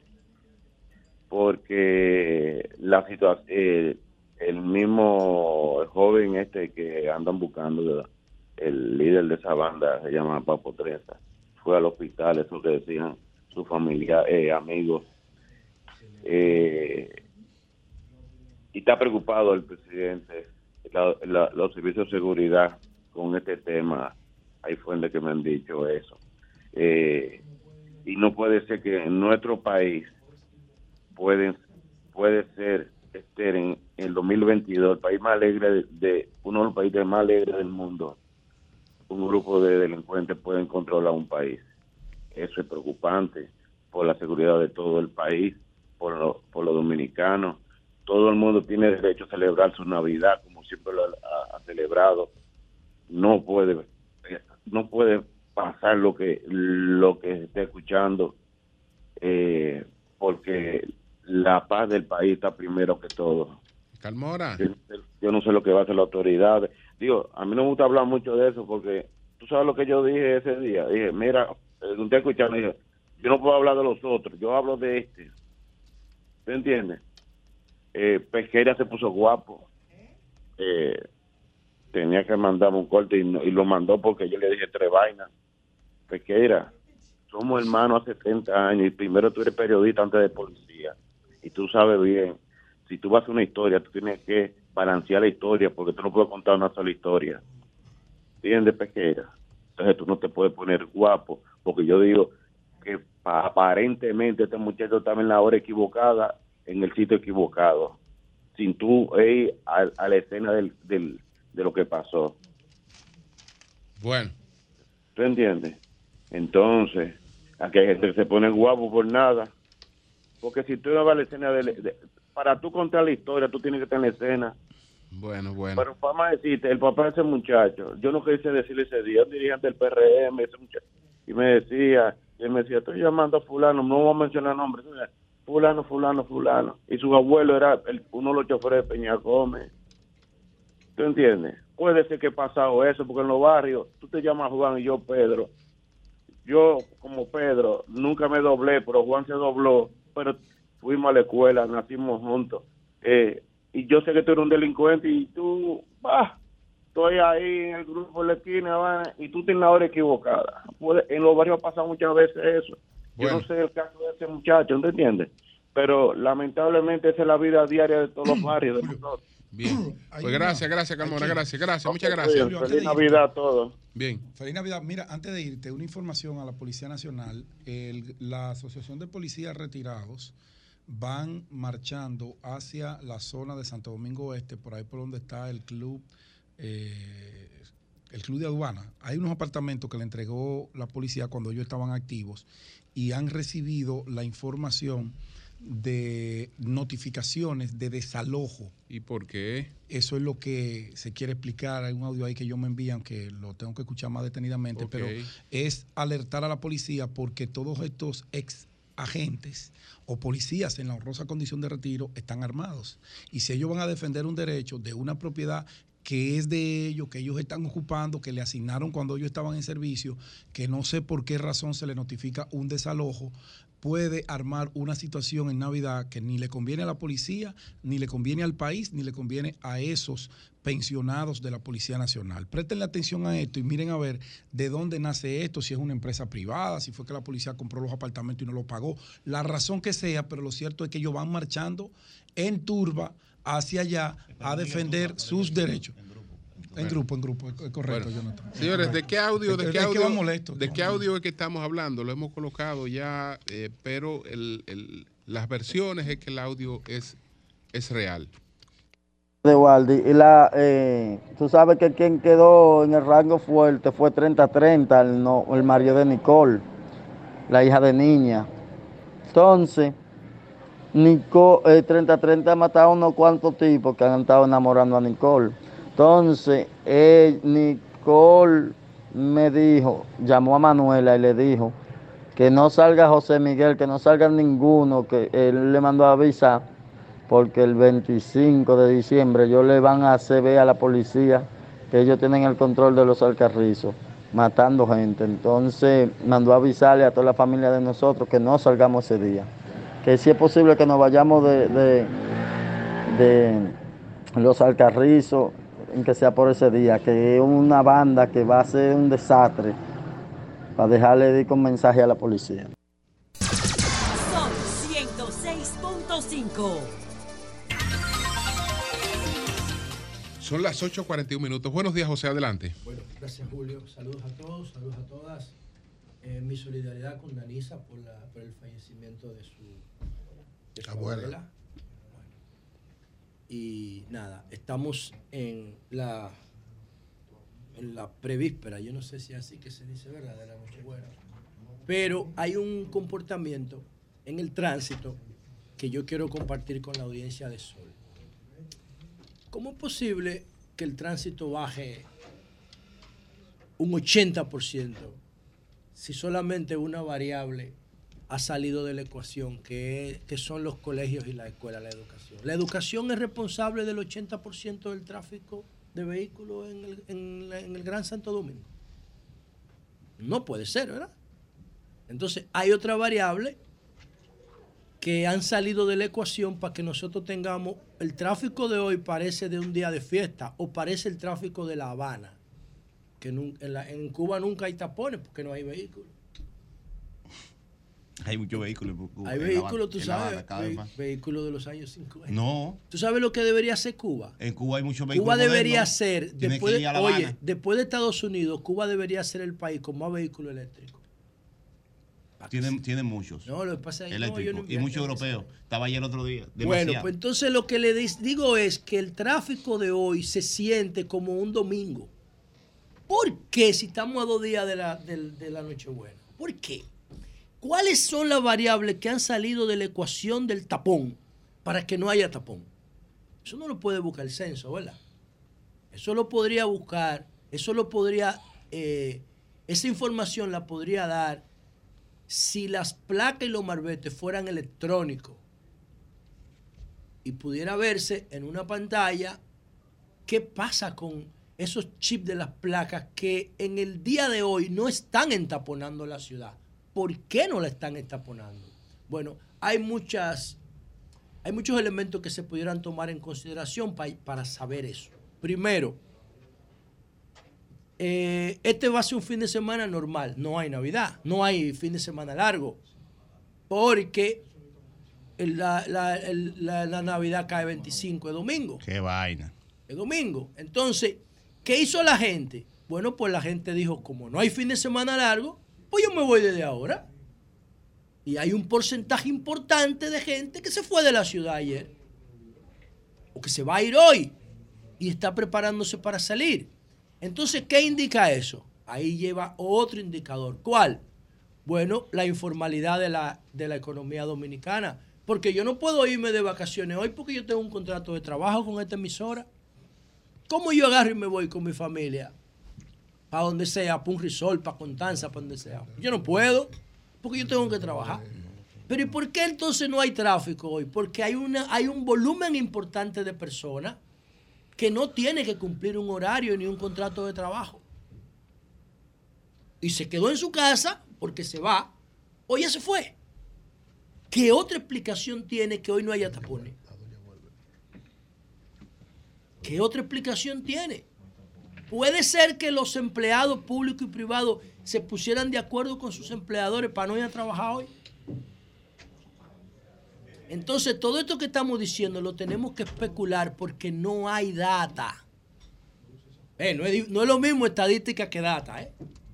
Y no es lo mismo data que metadata. Aquí ni siquiera tenemos data. No sabemos por qué hoy no hay tapón. Si tuviéramos el marbete electrónico, que yo le digo al gobierno que se lo dé gratis, por tres, por cinco años a la gente, gratis, sin pagar nada, porque la data que va a generar el marbete electrónico vale más que los 3 mil millones de pesos que el gobierno recauda con la placa. Porque el gobierno gasta más de 100 mil millones de pesos en accidentes de tránsito al año.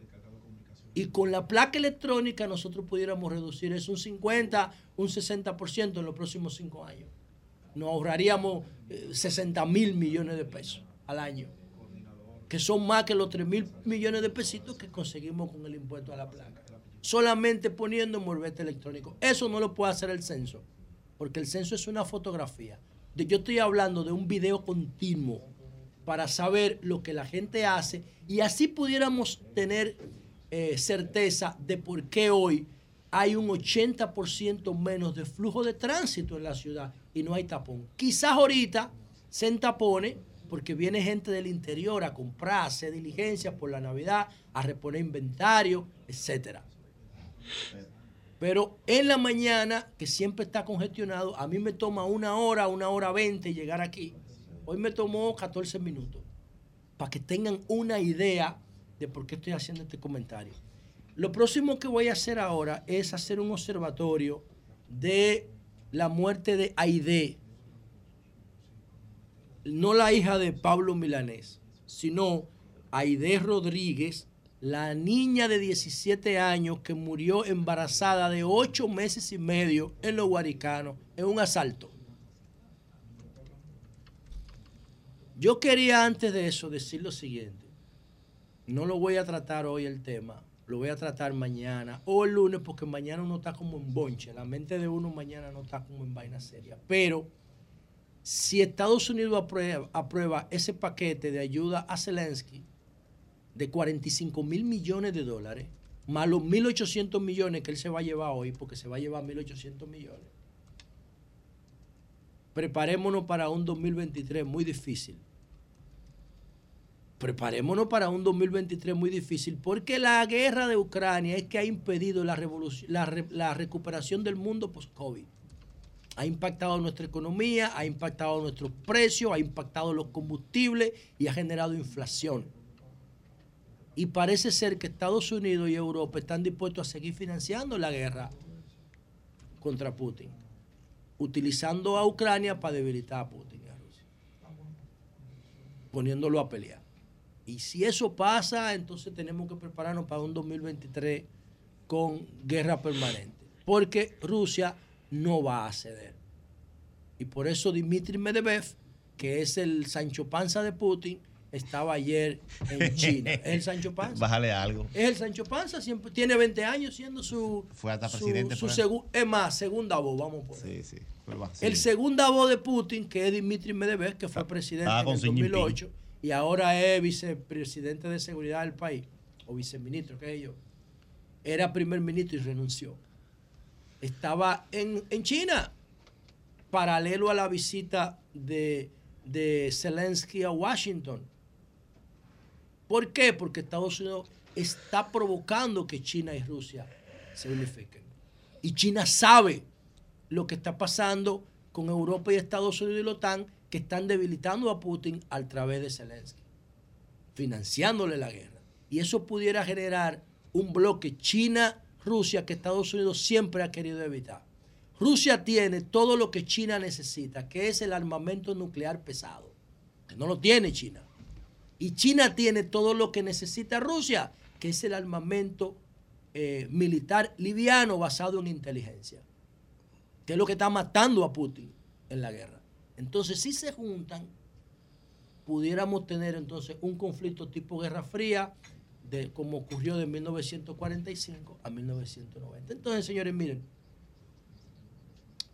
para que ustedes vean lo que está pasando en este país en materia de seguridad, yo quiero que si alguien cerca al presidente escucha este comentario, se lo haga llegar al presidente, lo que yo voy a decir por aquí ahora. Lo que yo voy a presentar por aquí es casi el diagnóstico completo de seguridad que, que tiene el país. Para que ustedes vean por qué que nosotros estamos metidos en este problema tan grande. Y cada hora que pase sin comenzar a resolverlo de verdad, con determinación, se va a complicar más. Yo quiero empezar. Ustedes saben que ocurrió un asalto a principios de semana en los guaricanos, en los multi, en, multi, en los multiusos, donde murió una niña, Aide Rodríguez, con ocho, años, ocho meses y medio de embarazo. Y murió un haitiano. Murieron dos personas, pero luego Aide, después que estaba muerta, trataron de salvarle la criatura. Era una niña que logró ver la luz, porque ya era, tenía casi nueve meses. Pero después de unas horas murió. O sea, murieron tres personas en ese intento de atraco. Tres. Vamos a ver qué dice el principal implicado en el atraco del lunes en los guaricanos y quédense hasta el final del comentario para que ustedes vean qué maldita tragedia. Vamos a ver. medio de comunicación. ¿Qué tienes que decir del caso?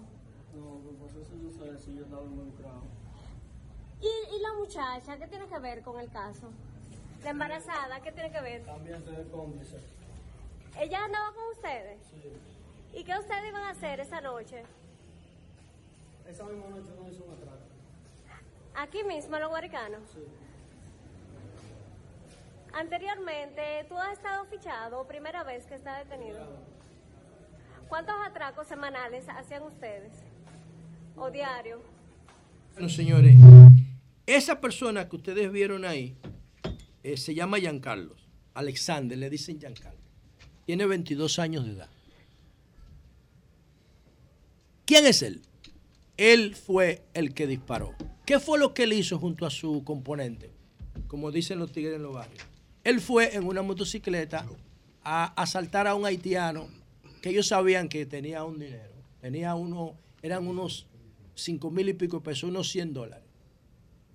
Le quitaron el celular y le quitaron los 100 dólares dentro de la casa del haitiano, que estaba con su hermano, que vivía ahí, que cuando atracaron al muchacho, el haitiano hermano, el dueño de la casa, le cayó atrás a los tigres en la motocicleta. Cuando le cae atrás a los tigres en la motocicleta, ese Giancarlo empieza a disparar, porque él no era el que iba manejando, el que iba manejando era el otro, el experto en motocicleta, en conducir la motocicleta. Pero ¿qué pasa? Que una tercera persona que andaba con ellos era Aide. Pero el mismo motor, tres gente. Sí. Pero ella estaba embarazada de ocho meses. Ella estaba Dando a luz caminando, dando a luz casi. pero quizá la utilizan para como, como, como disuasivo, porque una embarazada. No, una avanzada. Como disuasivo avanzada. o como avanzada. Avanzada, sí. ¿Qué pasa? Que cuando el tipo ve que el haitiano le marcha, el tipo empieza a disparar. Mata al haitiano y le da un disparo en la barriga a la mujer de él. Dios mío. Wow. Oigan eso, señores. Qué vaina. Accidentalmente Me mató a la de decir. mujer. Sí, la ella niña. andaba con nosotros, es cómplice. No, andaba con nosotros, no. Es la mujer de él. Entonces, él mató al haitiano, a su mujer y a su hija. Oigan, qué maldita tragedia. qué edad? Ahora, ¿Qué edad? 17 años. Eh, ella y él. 17 años y ya está embarazada de 8 meses y tú no sabes si tiene otro hijo. ¿Y él? 22. Dos niños. Una Dos niños que debieron estar, él saliendo de la universidad con un primer es. trabajo y ella en medio de su carrera, atracando. ¿Atracando dónde? En los guaricanos. Donde mataron a Muñecón hace un mes, que la policía dijo que fue por una herencia, por una, por una tierra. Mentira. Herencia ni tierra de qué. Entonces, ustedes están viendo. Ahora ahí hay dos variables más. andaban en la motocicleta y tenían un arma ilegal. Obviamente que el arma es ilegal, porque si tú puedes tener un arma legal, tú no vas a atracar en la calle con tu arma ilegal, con tu arma legal. Eso paga muchísimo cuarto de impuestos. Si tú tienes un arma legal, tú la tienes porque tú la quieres defender o porque le quieres echar vaina a los otros. Por lujo, como tú tienes un carro de lujo, así mismo tú tienes una pistola. No, te ves más guapo y más buen mozo con arte. Sí. Entonces, ahí está la variable. El tipo que tiene que tener antecedentes penales porque tú no vas a debutar en el crimen con un atraco poniendo a tu mujer de señuelo embarazada. No lo va a hacer. Ese tipo tiene que tener antecedentes. Seguro, pero el Estado no lo sabe. Esa arma es ilegal, pero el Estado no lo sabe, no sabe dónde está. Y la motocicleta no está fiscalizada. Cuando viene a ver mapa por pieza en un callejón o es una motocicleta robada. El Estado no controla ni los antecedentes penales del agresor, no controla la motocicleta y no controla el arma. El Estado no tiene control de esas tres variables, pero además tampoco controla el territorio. Y si el Estado no controla el territorio, entonces no es Estado nada. No tiene control efectivo del territorio. Ahí se hace lo que esos tigres quieran. Hay una periodista que yo invito a ustedes a buscarla, a leerla, porque es muy dura, está haciendo unos trabajos para Diario Libre que a mí me han llamado mucho la atención. Déjame buscarla, que la tengo por acá. Y entonces, yo, ella fue a, ella fue a, a los guaricanos, ella se llama Giuseppe Pérez. Y le estoy dando seguimiento por el tipo de lenguaje que ella hace. Ella no pu- publica lo que la policía quiere ni dice. Tiene una interpretación mucho más objetiva de las cosas. Y entonces ella tiene un, trabajo que se llama Inseguridad mantiene en pánico a los comunitarios del sector de los guaricanos. Giuseppe Pérez, síganla en el Diario Libre. ¿Y qué es lo que ella dice? Bueno, ella lo que dice es que los residentes del sector dicen que las autoridades de la policía y de la Dirección Nacional de Control de Drogas no están haciendo su trabajo y que se quedan de brazos cruzados ante la ola de delincuencia, de criminalidad y delito. Eso es lo que dicen los comunitarios. Eh, Giordano Arias, específicamente, que es residente en el barrio Los Multi de los Guaricanos, donde ocurrió esta tragedia, donde un tipo mató a su mujer y a su hija en un intento de atraco que él mismo estaba llevando a cabo, dice Giordano Arias, ellos los policías le tienen miedo de entrar en los callejones. Le temen a los delincuentes porque los mismos delincuentes son los que han demostrado que tienen el control de la zona. Está diciendo un líder comunitario que se llama Giordano Arias en los Guaricanos que son los tigres que tienen el control de la zona y que por eso la policía no entra. No, la policía no entra, no va a entrar el destacamento que está ahí. Pero en los guaricanos tiene que haber una dirección de la policía y tiene que haber una dirección del DNI y tiene que haber una dirección de la, del- de la DNCD. Esas tres instituciones los guaricanos no están haciendo su trabajo. ¿Y qué pasa? Que si no tienen los recursos, lo que dicen es, bueno, pues para que me maten a mí, yo me pongo de acuerdo con estos tigres y me hago el loco. Muchas veces los, los policías viven ahí mismo y tienen vínculos hasta familiares con esos tigres. Otras veces se asocian con ellos para hacer negocio y son socios de los delincuentes. Hay muchas cosas que hay que considerar, pero lo cierto es que este caso, señores, explica las razones. Dos niños que debieron estar estudiando, 22 y 17 años, atracando en una motocicleta ilegal, con un arma ilegal, con antecedentes penales.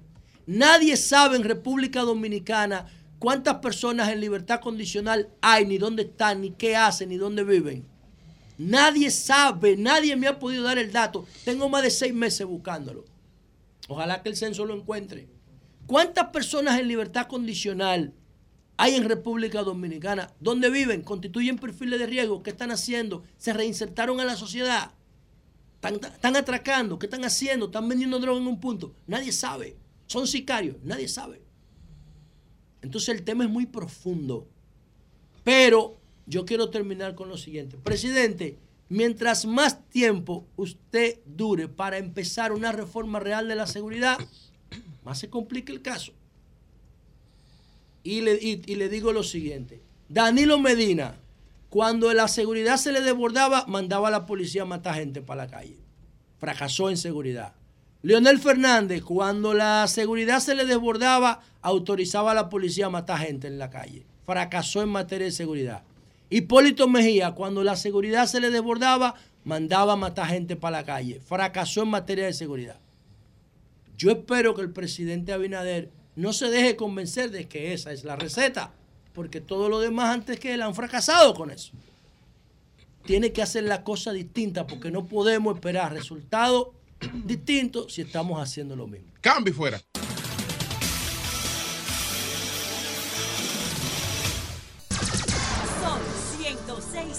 106.5.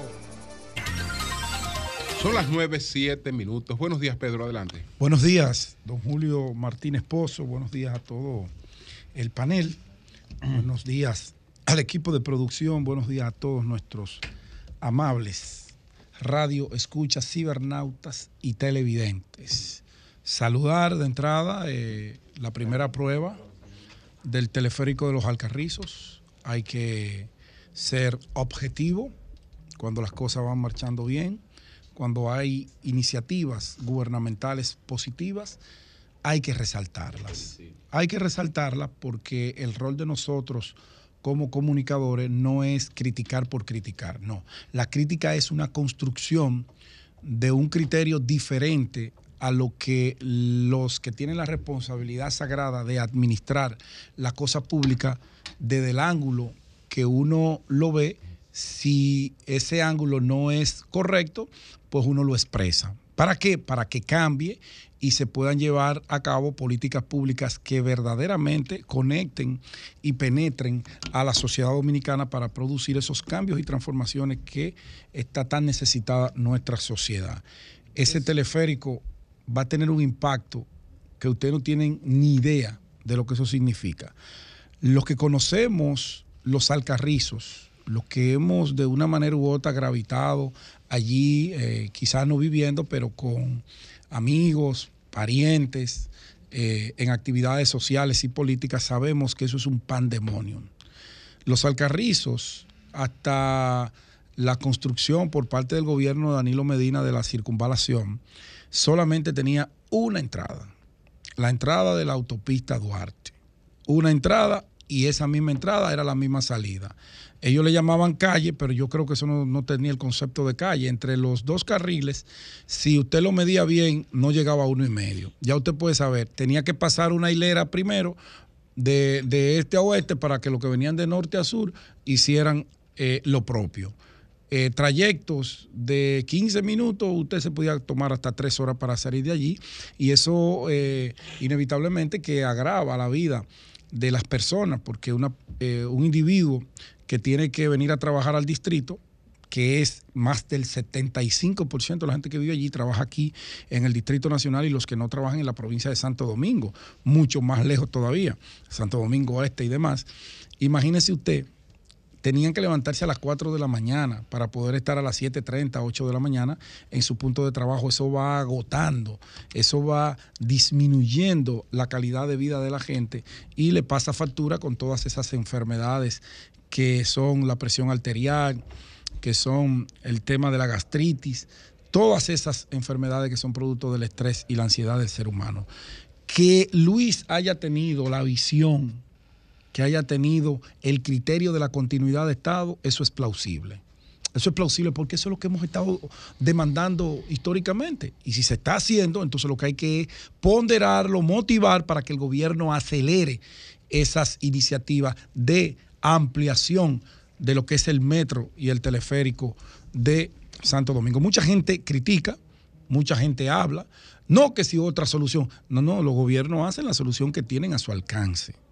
Y sacar a esa gente en esos vagones que son bastante cómodos, yo me he montado en el de Sabana Perdida, pues de verdad que le va a ser de un impacto importante, no solamente en la movilidad, sino en la calidad de vida de la gente que vive en Palabé, que vive en los Alcarrizos y en esas zonas aledañas. El metro va avanzando, va avanzando, no es fácil, ahí hay un proceso de desalojo eh, que hay que negociar. Creo que ya han avanzado en más de un 75% con las negociaciones con los propietarios de esas eh, viviendas y establecimientos comerciales que tienen títulos No es lo mismo usted sentarse a negociar un desalojo, la compra de una propiedad para un proyecto público con una persona que tiene un título de propiedad con todas las de la ley, que tiene un derecho constitucional, a otro que tiene una posesión pura y simple que cuando viene a ver, tú negocias con el que tiene la posesión y después aparece el dueño de ese predio que tiene un título y también tiene que negociar con él. No es fácil. La gente de la OPRE ha estado en ese proceso. Parece que todo va bien porque no he escuchado ningún ruido al respecto. Y eso es bueno, eso es plausible, eso es positivo. Ojalá, ojalá, ojalá que en febrero, como el presidente lo anunció ayer, pues se pueda dar eh, el primer uso formal a, ese, a esos vagones del teleférico de los Alcarrizos que lo conectará desde los americanos, que está allá atrás, atrás, atrás, aquí con la autopista Duarte y cuando ya esté terminada, pues esa línea del metro se montarán ahí cómodamente y llegarán eh, a su destino con un tiempo prudente que les va a impactar, les va a impactar. Eh, ojalá y el Ministerio de Obras Públicas pueda acelerar también los trabajos. El Ministerio de Obras Públicas, yo no sé qué es lo que está pasando, sí que hay un problema con el pago a los contratistas, los que suplen el AC30, eh, las compañías que son históricamente las que han manejado este tema de- del asfalto, que ellos mismos se pusieron de acuerdo para que, eh, ¿cuánto que hay? 20, bueno, nos lo repartimos entre todos. Y nadie sale molesto, nadie sale guapo, nos beneficiamos todos. Pero hemos visto avenidas como la Jacobo Masluta, la misma autopista Duarte, y donde quiera que tú pasas, la misma eh, parte de, de la República de Colombia, cuando tú vienes de, de- de este a oeste, cuando cruza la Monumental, eso tiene un año en proceso de ¿Sabes, construcción. Pedro, que ayer en la conversación que tuvimos con Carolina Mejía, qué buena vibra Carolina Mejía. excelente. Coño, qué bueno que tocaste eso. Tengo que pedirle disculpas. Carolina. Oye, el dato. Mi amiga. Carolina hablaba, la alcaldesa, de la ley de ordenamiento territorial y uso de suelo, que es una ley. Importantísima. Esa ley es como que tú te pongas eh, los zapatos y después te- y ahora te quieras poner. la Exacto. media. 170 Es organizar algo que ya está 170 desorganizado. años después tú te pusiste Así los es. zapatos y empezaste a caminar y ahora te estás poniendo la media. Un indicador del atraso social y político del país. Te lo- lo digo esto, Oye, te digo esto, Yo lo ayer. después, que, después de saludar a, a la recepción que nos hizo Carolina Mejía ayer, quedé súper encantado. Los Alcarrizos en un 90% está improvisado, señores. Pero todo el Gran Santo Domingo. Entonces tú le estás poniendo... Completamente. Tú le estás poniendo, ok, yo entiendo lo del teleférico. Yo fui a la primera vaina de eso. ¿Cómo le dicen? Primer palazo. Eso fui- yo fui cuando definieron el, el espacio donde iba a estar la estación, yo era diputado y fui a eso. El tema es que los al- en los alcarrizos crecen esas estructuras criminales porque el gobierno no tiene acceso a esos callejones No, no. improvisados. Esa vaina hay que redefinirlo completamente. Bien. ¿Tú entiendes? No es ponerle un teleférico. Pero, pero, pero lo que viene esa redefinición, algo hay que hacer para la movilidad que se está comiendo esa gente. Entonces, ojalá que el Ministerio de Obras Públicas logre, O sea, como tú has faltado un callejón. logre. Tú sabes lo que todo el, Ojalá. tú sabes que to- todo el poder político y tú no tener una ley y no y no Bien, aprobar una pero ley. va- de- pero vámonos con- planificación. Pedro, Wow, adelante. Ojalá y el Ministerio de Obras Públicas pueda también acelerar esos trabajos de construcción que le están perturbando la vida a la gente. Imagínense ustedes, ya tenemos un país eh, con sus principales eh, ciudades colapsado por la movilidad y que también desde el gobierno pues se, se, se, se genere un descuido que vaya a agravar esa situación en vez de mejorarla. Entonces yo creo que si vamos a arreglar una calle, tomemos una sola del IGNE, una sola, la terminamos y tomamos otra, pero no podemos caotizar todas las ciudades y no terminamos ninguna. Eso es lo que ha estado pasando y no sé por qué, porque no creo que sea una situación económica, porque dinero tiene el ministerio, tiene tanto que hasta le ha sobrado de su presupuesto. Entonces hay que resolver eso, hay que viabilizar esas terminaciones. Bueno, finalmente, con relación al tema haitiano, la reunión que se llevó a cabo en el día de ayer, el Consejo de Seguridad de la ONU, tratando de buscar una salida a la crisis que cada día azota más a esa nación caribeña que comparte la isla con nosotros. Eh, el canciller Roberto Álvarez externó la posición oficial de la República Dominicana, han sido muy coherentes, han sido muy enfáticos, incluso han planteado idea de qué es lo que desde el punto de vista dominicano se debe hacer en Haití.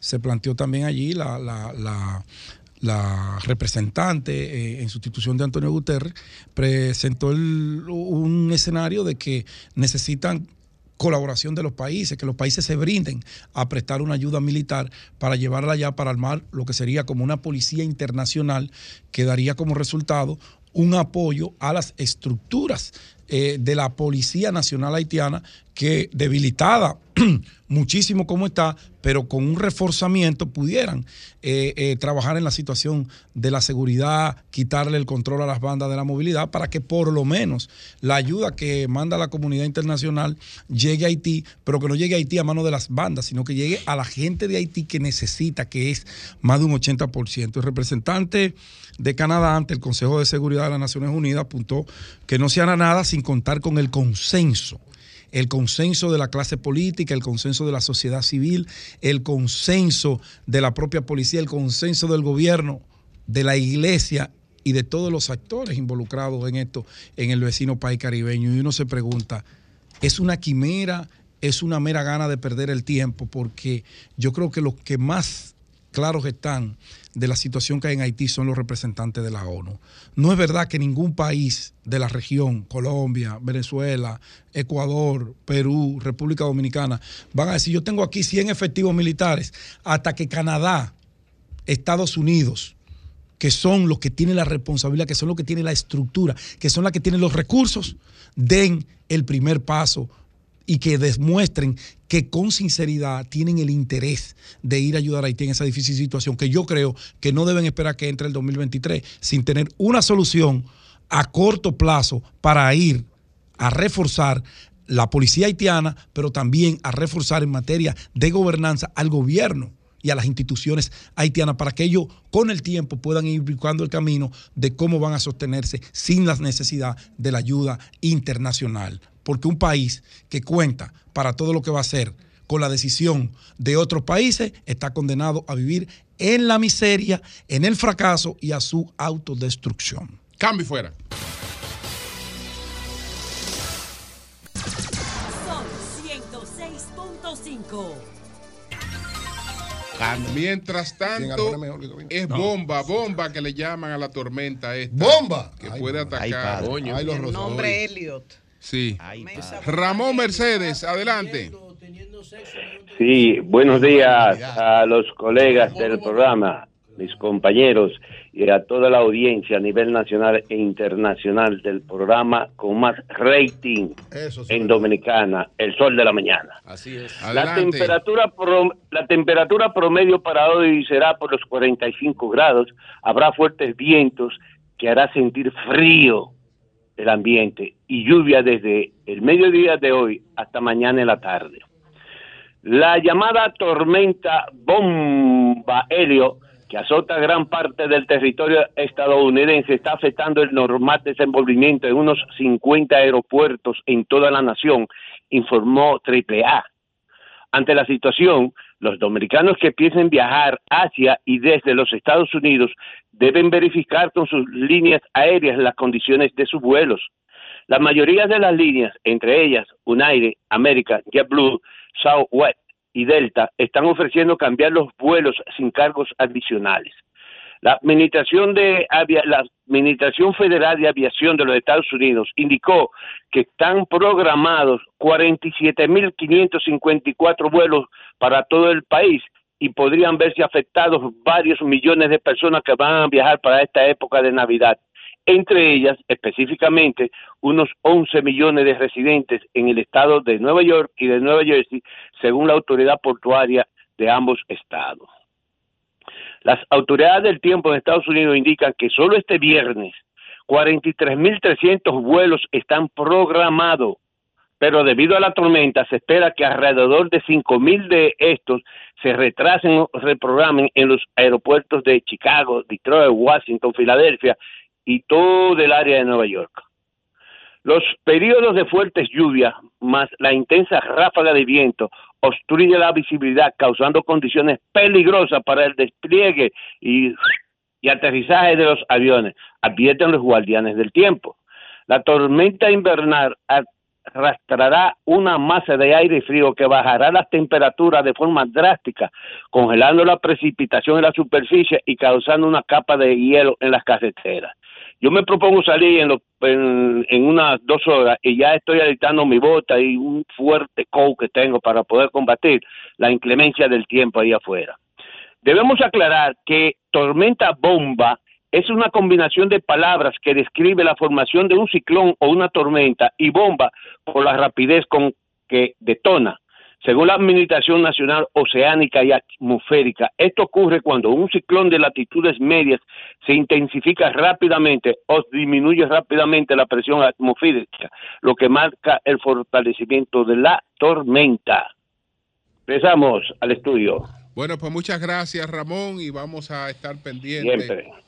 De Así es. esta Y déjame, yo decir, déjame yo decirle algo, Julio. Sí. Por eso, a los, a los dominicanos que disfruten sus navidades en anchas en República Dominicana, porque aquí la inclemencia del tiempo e inseguridad son de los principales factores para el dominicano no celebrar sus navidades como en su país de origen. Por eso, en Dominicana se goza más en una hora santa que aquí en Nochebuena. Bueno, pues Sí. gracias, gracias. No salga, que tú no vas a buscar la- nada para la, la- calle. lástima que no viniste a la hora santa de este año. Bueno, está bien, está bien, ok. bye, bye. Bueno, pues gracias, Ramón, gracias, Ramón. Buenos días, Marilena, adelante. Una gata. Muy buenos días a todos. Hoy día. Ay, qué lindo, una 22. gata, como dice Sabina. Para muchos, Virgilio, la Navidad, eh, fin de año, la mejor época del año. Para otros, otros detestan estas festividades. ¿Qué? Y esto tiene mucho que ver con vivencias de la infancia y tiene mucho que ver en cuanto a su control para no ser víctima del mercado. Beber, comer, gastar e invertir su tiempo de acuerdo a sus posibilidades y necesidades y no lo que determine el medio. Hay gente que gasta de más, come de más, bebe de más y no descansa en estos días. Sí, claro, es un periodo difícil. Ahora, para todos es un pretexto para compartir con los demás. Nosotros, por ejemplo, integrantes de diferentes programas de acá, el martes en la noche estuvimos en Jalao compartiendo con don Antonio, doña. Monse, y fue un encuentro, la verdad, eh, maravilloso porque uno tiene la oportunidad de ver personas que no las ve constantemente, aunque trabajemos en la misma emisora en diferentes programas. Cuando yo fui, que llegué temprano, pues compartí con Hugo, con Fafa, con Fafa Taveras, Rafaelito Díaz fue, eh, luego llegó Jonathan y demás, y lo pasamos muy bien. Zoila, Ricardo Nieves, Sí. Claro. Jochi. Humberto, vine. Jovine, Federico ¿quién más- quién más Jovine. Yo, yo, Eury. Eury. Eury Cabral. Lenchi. Eh, Lenchi. Lenchi Méndez. Graimer, Graimer Graimer. Méndez. Ya van- están todos casi. Lea, Lea. Eh, Lea Monse. Juana. Rosa. Ricardo, Sí, Juana. no sé quién más. La musa más gente, había gente. Las hijas de Zoila. Las hijas de Zoila, las dos hijas de Zoila. Zoila, sí. Y fue muy Virgilio. interesante. Yo andaba ahí. Virgilio, que prometió llevar ya, yo no lo llevó. Y en el día de ayer Yayo. compartimos un almuerzo con la alcaldesa Carolina Mejía y quiero aprovechar estos días. tremendo encuentro. Maravillosa Carolina, el trato de Carolina. Carolina es especial. A mí me Que nos haga gustó llegar el brief la del documento. historia del mural de Belazanetti. Que está No, quédate loco, quédate loco. Pero explícalo, pero explícalo, porque Bueno, pero vamos que el- la, la gente no conoce el mural. el mural Carolina dentro del Mejía, Palacio. Pero Carolina. Mejía, fue un encuentro muy agradable. Eh, Carolina, a mí no me gusta estar elogiando, elogiando, elogiando, porque creo que el rol mío como periodista es otro, pero estos momentos, Brillante, estos días Carolina. lo ameritan. Creo que en Carolina Mejía se dan una serie de condiciones muy especiales que hace que cualquier persona, no importa el partido político al que usted pertenezca, usted la puede valorar, No, respetar y estimar. demasiado. En Carolina uno encuentra la eficiencia de esa gerente que ha pasado por el sector privado, empresas familiares, pero en empresas donde no hay otra opción más que lograr rentabilidad y calidad en el producto y el servicio que se ofrece. Ella llega con esa experiencia y eso lo tiene, lo tiene aprendido y lo aplica.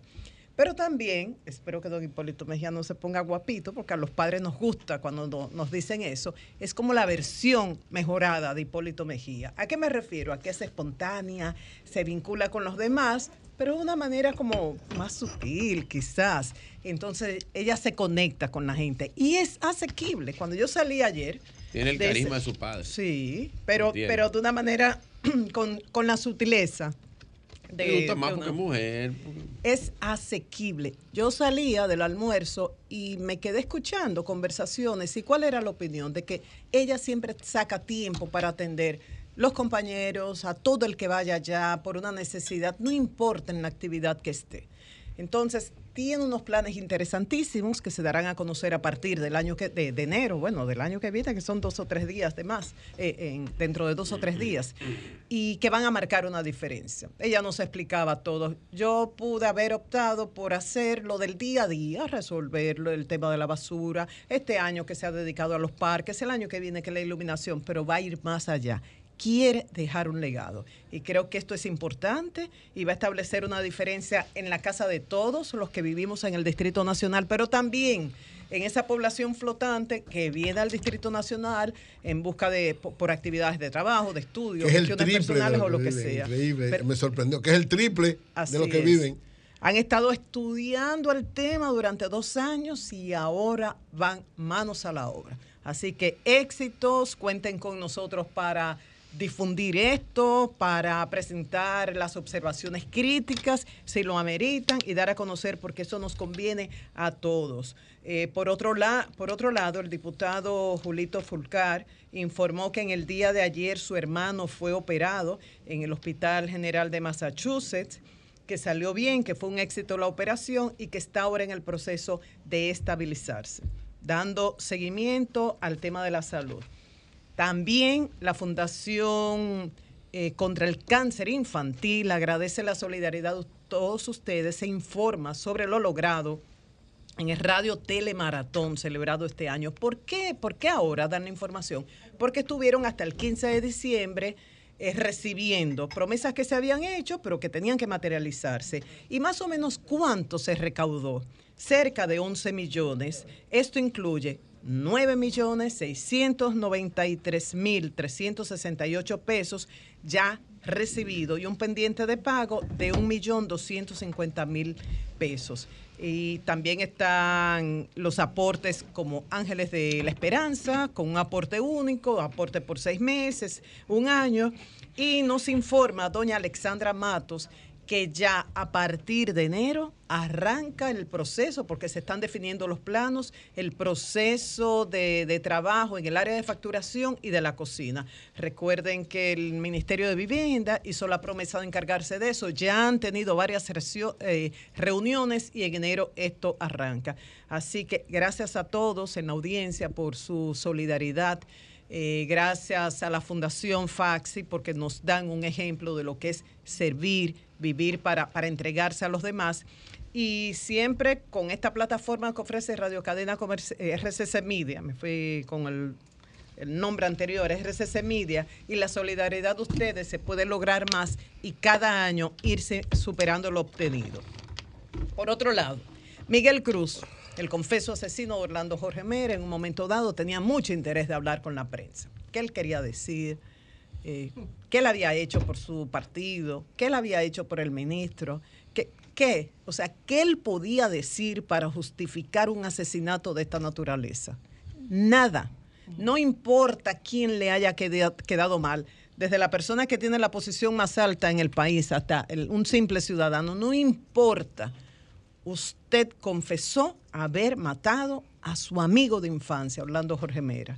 Y todavía eso resulta traumático. Uno cuando le recuerda ese relato del 6 de junio al mediodía y esas últimas palabras de Orlando, no Miguel, no Miguel, diciéndole a su hermano, a quien permitió que entrara, aunque las, la seguridad le había dicho que él estaba alterado. No, no, no, él es mi hermano, que entre. Él confió en su amigo, en su hermano, su amigo de infancia. Y esa fue la respuesta.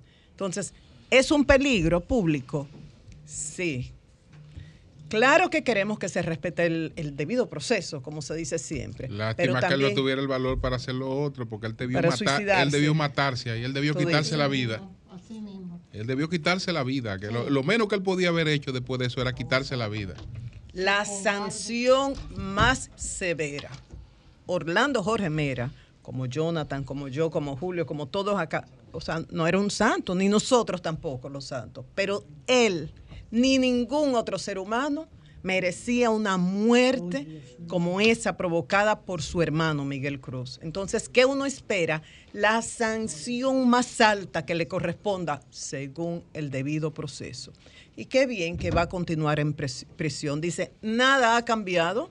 Esa medida de coerción de 12 años está en Najayo Hombres, se mantiene porque no ha cambiado ninguna situación. Mari, lo que pasa con él también, para que no se confundan todos los casos que hay con esta cuestión de la prisión preventiva, que él sí tiene posibilidades de escaparse. Claro. Como la chica que se iba para Guatemala, había matado a una adolescente ayer, que le llaman la bretona, no sé qué. Ajá, así y es. se iba para Guatemala, ¿tú entiendes? Asesinó a una adolescente. Sí, cuando sí hay, ¿verdad?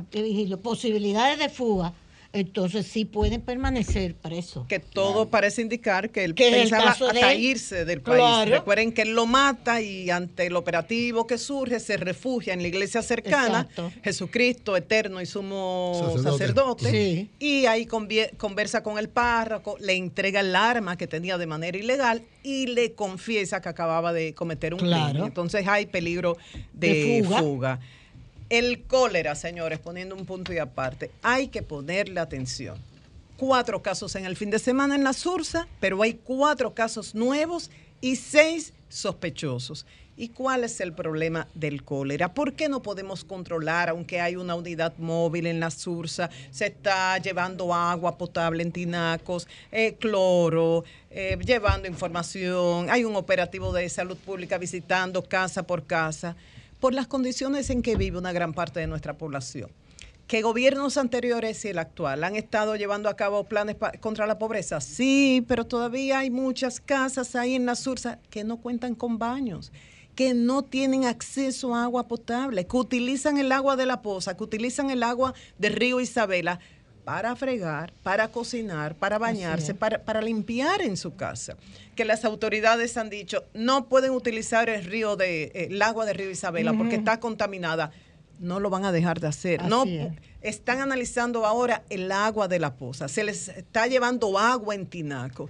Pero mientras no mejoremos las condiciones de vida de la mayor parte de la población, enfermedades como esta, el cólera, es una amenaza y hay un alto riesgo de contaminación. Ha habido un brote, ha surgido, hay cuatro casos, ocho casos y seis, como decía, seis sospechosos en la Sursa y con riesgo de extenderse a, a varios barrios alrededor. Ya finalmente, y con relación a la Navidad, el COE anunció su plan navideño, Conciencia por la Vida, Navidad y Año Nuevo. Esto, el de este fin de semana comienza el viernes 23 a las 2 de la tarde, termina el domingo 25 a las 6. Señores, 40 mil personas van a trabajar este fin de semana. Entonces vamos a tener conciencia porque son 40 mil familias que no van a tener ese miembro sentado en la mesa compartiendo. ¿Por qué? Porque van a estar trabajando, evitando accidentes y sirviendo atención a aquella persona que esté en emergencia. Vamos a colaborar nosotros. Y fue extendido el horario de ventas de bebidas desde el 24, eh, no, desde ayer 21 hasta el 8 de enero. De, de domingo a jueves hasta las 3 de la mañana. De viernes y sábado hasta las 4. Aquí hay posiciones encontradas. Algunos dicen, si el alcohol es responsable de la mayoría de los accidentes, ¿por qué flexibilizar eso? Y hay otros, y ahí yo me incluyo, diciendo que aquí no vale imposición, es cuestión de crear conciencia. Y un país turístico como somos nosotros no puede tener ese tipo de limitaciones. y hay no turistas, promover, ¿no? hay turistas que no se quedan en el área, en, en- en los hoteles, quieren compartir. ¿Qué es lo que hay que hacer? Crear conciencia y ojalá que las compañías que venden alcohol vayan desarrollando campañas con aquello del conductor designado, que si usted bebe, no maneje, Julio.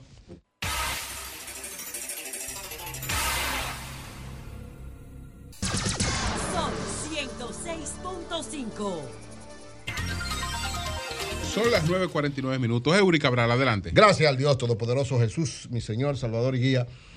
Y siempre inicio con la palabra de Dios, Filipenses 4, 6, 7. No se inquieten por nada, en toda ocasión, con oración y ruego, presenten sus peticiones a Dios y denle gracia. Y la paz de Dios, que sobrepasa todo entendimiento, le llegará a ustedes a través de Cristo Amén. Jesús. Que la paz de Dios esté con Así nosotros. es, la que sobrepasa todo, entendimiento, todo entendimiento humano. Cuando se habla del entendimiento, porque la paz completa, verdadera y justa es la paz que nos da Jesús a cada uno de nosotros. La Mira, carita de la luz. él lo sabe. No, gracias. que no dé la- De- si de- él no la ¿qué- quiere, que no la qué- coja él. porque ese es el problema de él. ¿Qué libro de la Biblia referiste? No lo podemos obligar. Filipenses 4, 6, Yo 7. creo en la Filipenses, Carta a los Filipenses. Capítulo 4, versículo Creo 6. en la paz de Johan Galton, que tiene un instituto científico en Noruega. Bien, que siga Joan Halton, bendecido por Dios para que siga construyendo la paz. Miren, eh, reiterar que la película El hombre transformado sigue en los cines. Este fin de semana es un fin de semana muy importante porque mucha gente asiste, sobre todo el día de Navidad, a los cines que vayan a ver esta película que, como hemos dicho, cambiará tu forma de ver la vida, es una defensa de los valores familiares, una defensa de todo lo que tiene que ver con la familia, así que soltamos a toda la familia que vayan a los diversos cines del Palacio del Cine, San Bill, Ágora, Blue Mall, Occidental Mall, en Higüey, Bonao y Puerto Plata, y en Caribbean, el Nuevo Centro, para ver El Hombre Transformado. Vean el hombre transformado, no vean Avatar, que dura tres horas y es aburridísima. Ay, no diga que es aburrida. Pero ahora es buenísima tres horas, película. tres horas, tres horas es mucho, sí. No, es larga, pero es buena y con un mensaje muy, Muy positivo. hermoso. Miren, el, Virgilio, no boicote esa Mañana voy a película. recomendar cinco películas para Eh, Incluye el hombre transformado, voy a verla. Mire, el Fondo Monetario Internacional y el Banco Mundial han hecho dos informes previendo lo que va a acontecer el año 2023. Buenísimo. En el caso del Fondo Monetario Internacional, dice el fondo que lo peor está por venir para el 2023. O sea, que lo que ha pasado, Bueno, después, de esa, después de esa visita de Zelensky a Washington y, de- Bueno. y la de Medvedev a China, cualquiera que tenga un, un proyecto de inversión para el año que viene tiene que Dice el banco, eh, dice el fondo, eh, voy a hablar primero del fondo, después del Banco Mundial, porque el Banco Mundial está más cerca de nosotros en una serie de análisis, pero en general, Es verdad. ¿eh? el Fondo Monetario dice que para el 2023 lo peor está por venir y que viene probablemente, según el Fondo Monetario Internacional, una recesión de tal magnitud que va a afectar a muchos países del mundo y a muchas personas en el mundo. Parten ellos de que de las expectativas de crecimiento y de crecimiento de las diversas economías. Las tres principales economías del mundo van a crecer muy poco o algunas a decrecer. En el caso de la economía mundial en sentido general, el fondo prevé que crecerá alrededor de un 2% nada más. Para la zona euro, o sea, todo lo que tiene que ver con Europa, 0.5% solamente. Estados Unidos escasamente un 1% y China, que tradicionalmente ha tenido un crecimiento histórico, pero después de la pandemia ha sido muy afectado, solamente un 4.4%. Y en el caso de América Latina, no va a alcanzar ni siquiera un 2%, 1.7% prevé el Fondo Monetario Internacional el crecimiento para el 2023 y prevé situaciones sumamente complicadas y difíciles. El Banco Mundial, en esa misma orientación, dice también que hay un riesgo de recesión mundial en el 2023 que va a afectar a todas las economías, sobre todo a las economías que están en perspectivas de desarrollo, como son los países que tienen que ver con América Latina. ¿Qué acontece? ¿Qué dice el Banco Mundial? El Banco Mundial dice, por ejemplo, miren, lo que ha acontecido después de la pandemia es que todos los bancos mundiales del mundo, de manera prácticamente al unísono, todos han subido la tasa de interés. Dos aspectos importantes que han caracterizado la economía de prácticamente el mundo y en especial de los países en desarrollo.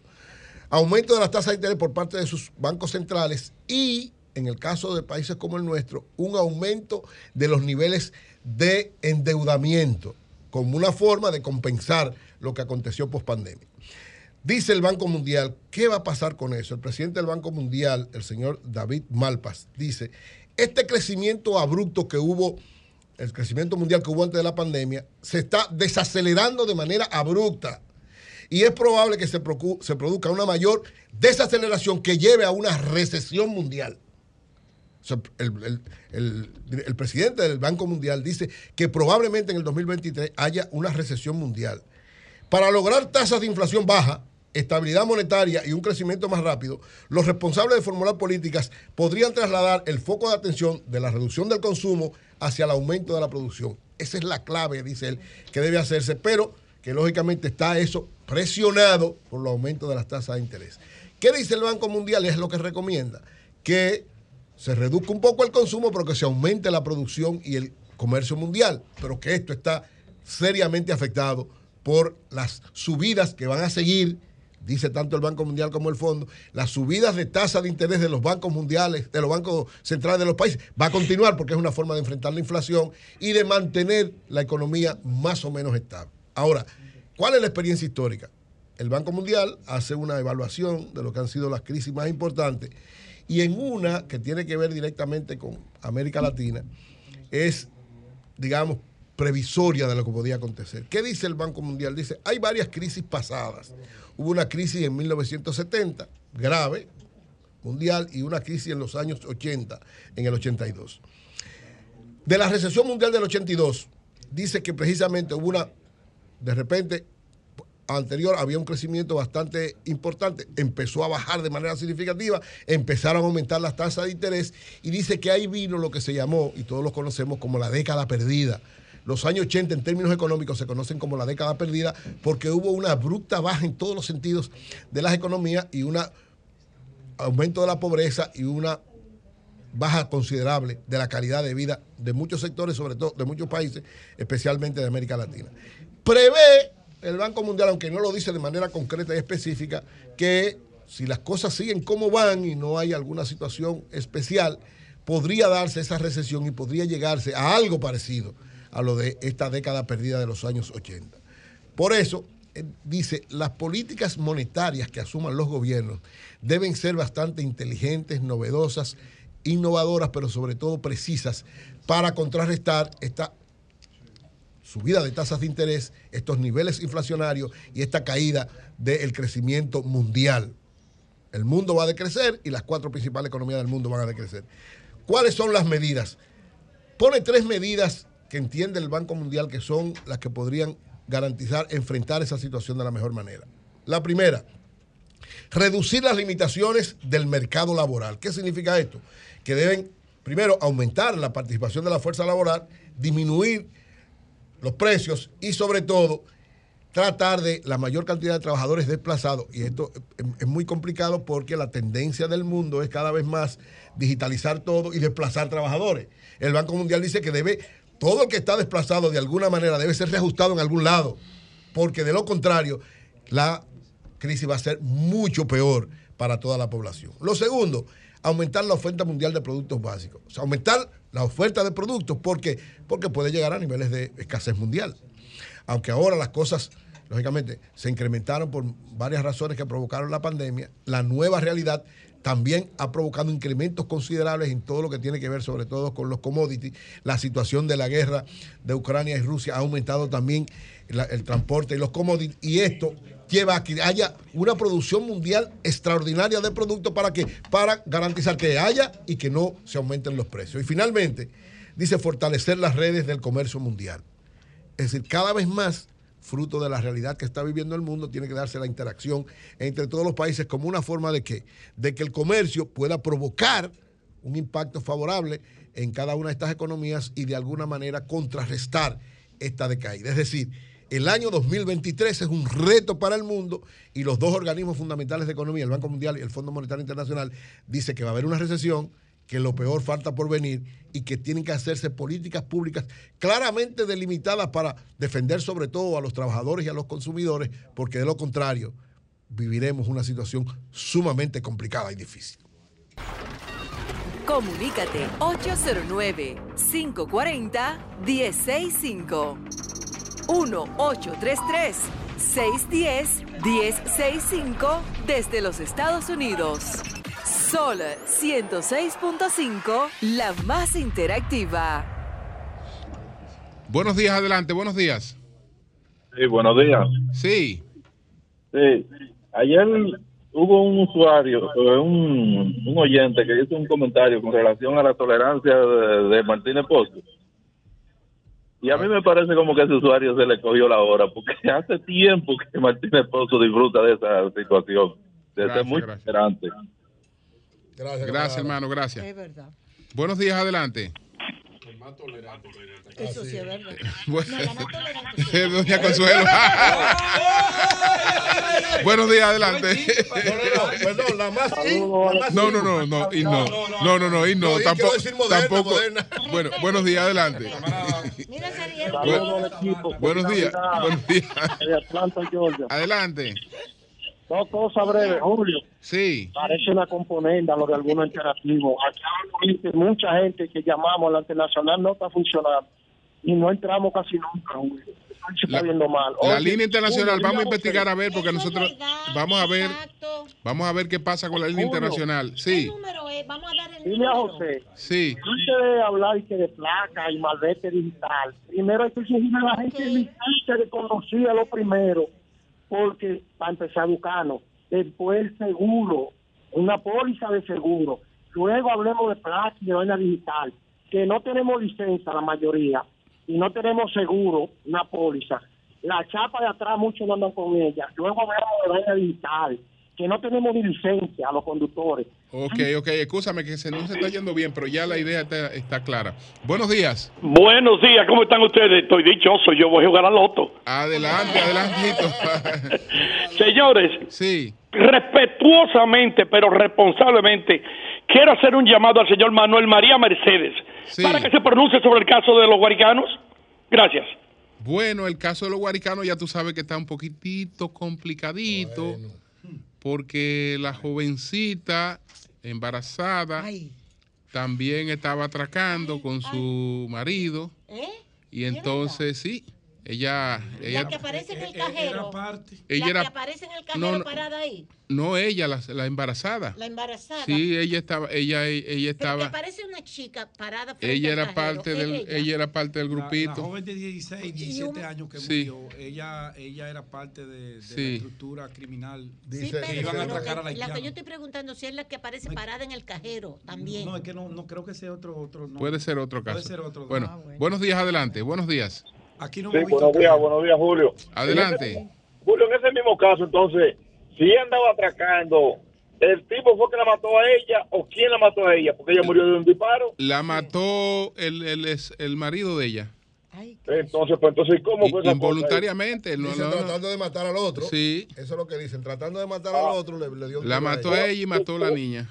Julio, por otro lado, usted sabe bien que a usted se le quiere de este lado. Muchas felicidades. Gracias, gracias. Aunque a uno haga comentarios a veces negativos, pero hay que ser objetivo con la cosa también. ¿Usted me entiende? Gracias, gracias, hermano, gracias. Buenos días, adelante. Buena. Sí, Carlos Valdés le habla. Carlos, adelante. O- eh, primero felicidades y decirle que José Lalú hay que escucharlo, independientemente que hay personas que su planteamiento no los entiende, porque es que no los entiende. José Lalú está muy por encima de muchas cosas y yo le agradezco a él que por lo menos este gobierno dice lo ha tomado en cuenta para su planteamiento, porque eso que él dice realmente si se incrementa, si se eh, hace en este país, yo creo que realmente eh, la delincuencia se controla. Y además de eso, en su momento, si él lo permite, me gustaría conocerle. Yo soy abogado y me gustaría personalmente saludarle si él cree que no hay problema. Eh, porque de verdad que yo soy un seguidor de él y me, me identifico con su planteamiamiento. Eh, que hay cosas que hay gente que yo sé que, que no los entiende, porque este pueblo Ok. necesita mucho leer. Pero José La Luz, felicidades y de verdad que tus planteamientos son muy claros, muy claros. ¿Cuál, cuál es el nombre suyo? Manuel Laluz.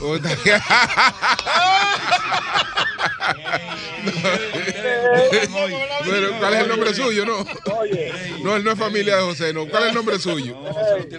Señor, señor. Sí. Yo le estoy diciendo, Carlos Valdés, yo soy una persona que me identifico con él. Sí, no, pero claro, pero te estoy preguntando tu nombre, sabemos, pero tu nombre. Carlos Valdés le estoy diciendo. Carlos Valdés, ah, Carlos Valdés. ah. No, no, no, eh, eh, Carlos Valdés. Buenos días, adelante. Aló. Sí, Buenas tardes, buenos días. sí, sí. Muchacho, te fue bien. Me hablan de, de- del sol de la mañana. Adelante. Aló. Adelante. Oiga, yo, yo le estoy hablando desde Puerto Plata. Adelante.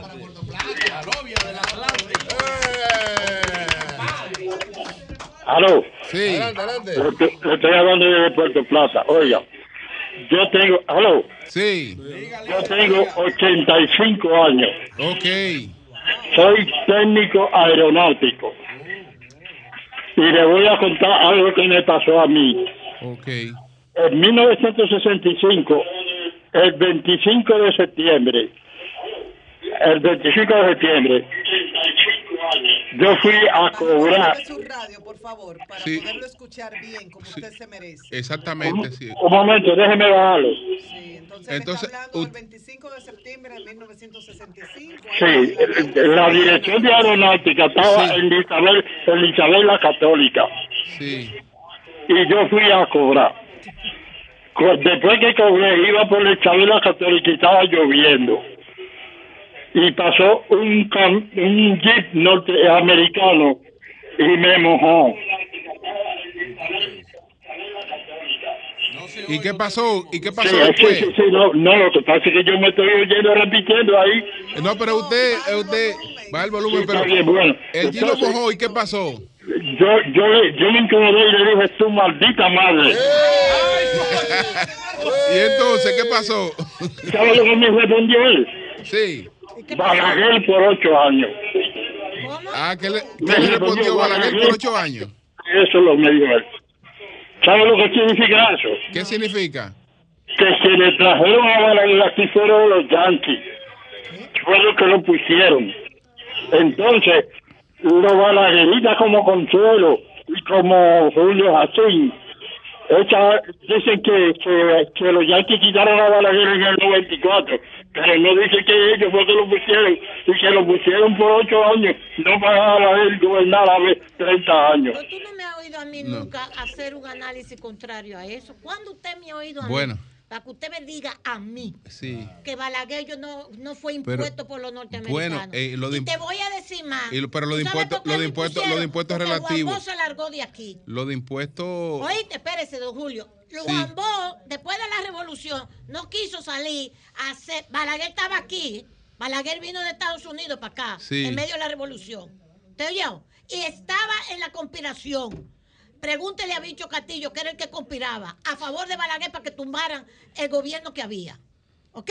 Sí. Y, y Juan Bosch se largó de aquí y nos dejó a todito, nosotros que habíamos participado en la revolución, nos dejó coño de separados. Sí. Para que usted lo sepa. Fa- La, la, eh, la- lo, de- lo- te decía que era relativo, le decía que era relativo lo de la imposición, porque eh, Balaguer.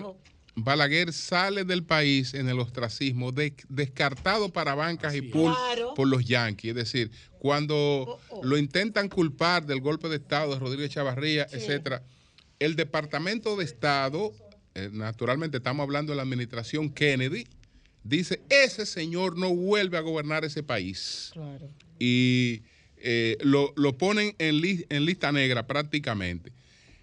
Ocurre la muerte de Kennedy, hay cambio en el Departamento de, de Estado en los Estados Unidos, se revisa un poco esa, esa línea y entonces eh, Balaguer, eh, pues ellos entienden que es, es la figura, puede ser la figura de la transición. Ahora, esa figura de la transición encabezaba todas las encuestas.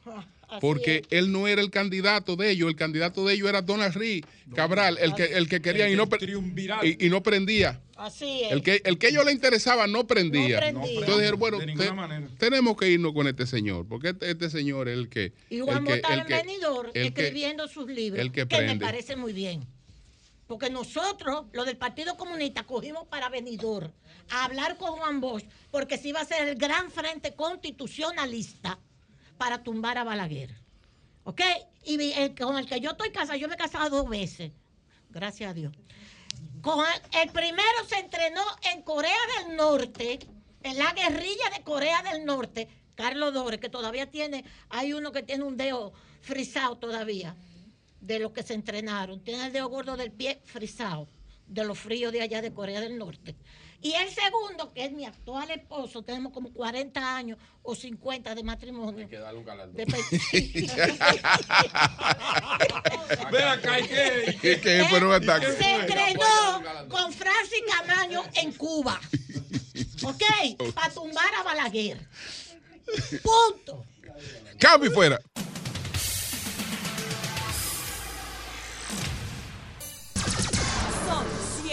106.5.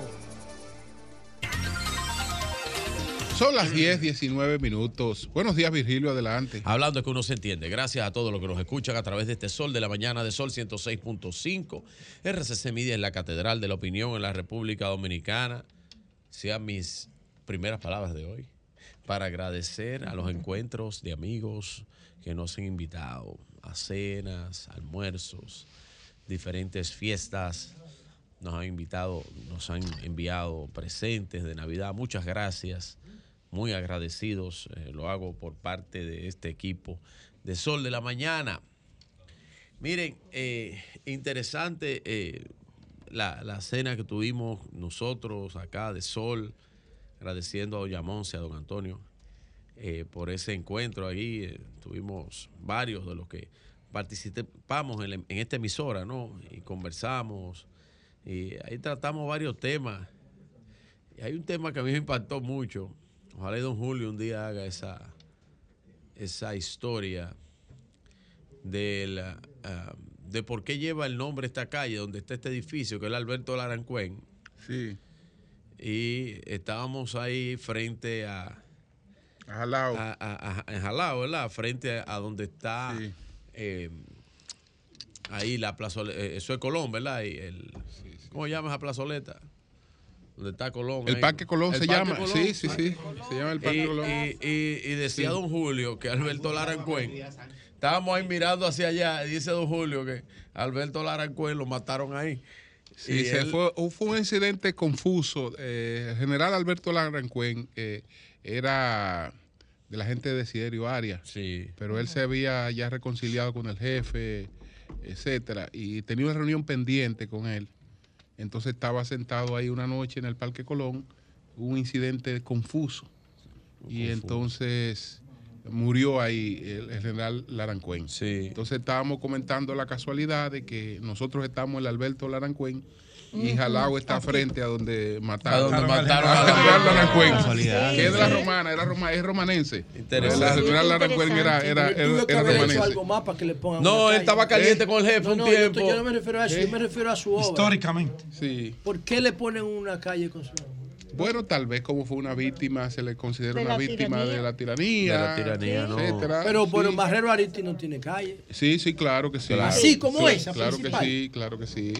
¿Por qué? ¿Por qué? ¿Qué hizo él el cabildeo, también el cabildeo político de los, de los Sí, familiares. de los Sí, familiares influye. y los- regidores. Miren, el cabildeo fue lo que creó el- el- a los padres de la patria, la configuración de los tres. Miren, eh, No, eso fue Lili. Sí, pero las familias que más pujaron influyó Miren. esa parte. Por suerte, porque nada más había uno que no era Duarte. En, en, en, en- Era Sánchez. Cuando él lo hizo, Sánchez. él decía, a Lili, hay que, a Lili a Trujillo hay que agradecerle. Sí, que lo Eh, reconocieron la, los la tres. fuerza, Sí, la claro. fuerza de Duarte se debe a Lili y a Trujillo sobre Sí, todo. eso es así. Y Porque- la- y la familia porque- Sánchez. porque- La porque fuerza de Duarte- hasta- hasta Al entonces- lobby que le hicieron No, a Lili para que antes- no impusiera a Sánchez. antes- el lobby. Exactamente. Ah, Es- pero a ese hasta La familia entonces- Sánchez. Hasta, ahí. entonces era Sánchez. Claro. Era Sánchez. Ahora, pero la, la fuerza de Duarte está en los documentos históricos, son demasiado Sí. fuertes. Aquí Sí, nada sí. más debiera haber un padre de la patria que es Duarte. Sí, sí. No, no, y no, después sí, de Duarte, de acuerdo. Santana. Bueno, no estoy de acuerdo con, No, ¿cómo pero- que Santana? Ey, No, pero no ey, sé, ya que una ey, provocación no pero No, pero, vamos a estar en eso. dale, no, José quiere que le pongan la funda de nuevo. Eh, eh, José, te busca Antonio. Tú Eh, empiezas. Oigan, oigan, oigan, para no dejar esto así, tú empiezas otra vez ahora. Yo hice una. un- una No justifique no, no, yo, yo cogí los 178 años que tenemos de país, de república, ¿verdad? Ajá. Tú me Y yo eso. analicé eh, los años de conservadurismo que se han gobernado aquí y los años de progresismo. Y los años de progresismo me da 11. Y lo de conservadurismo me da 167.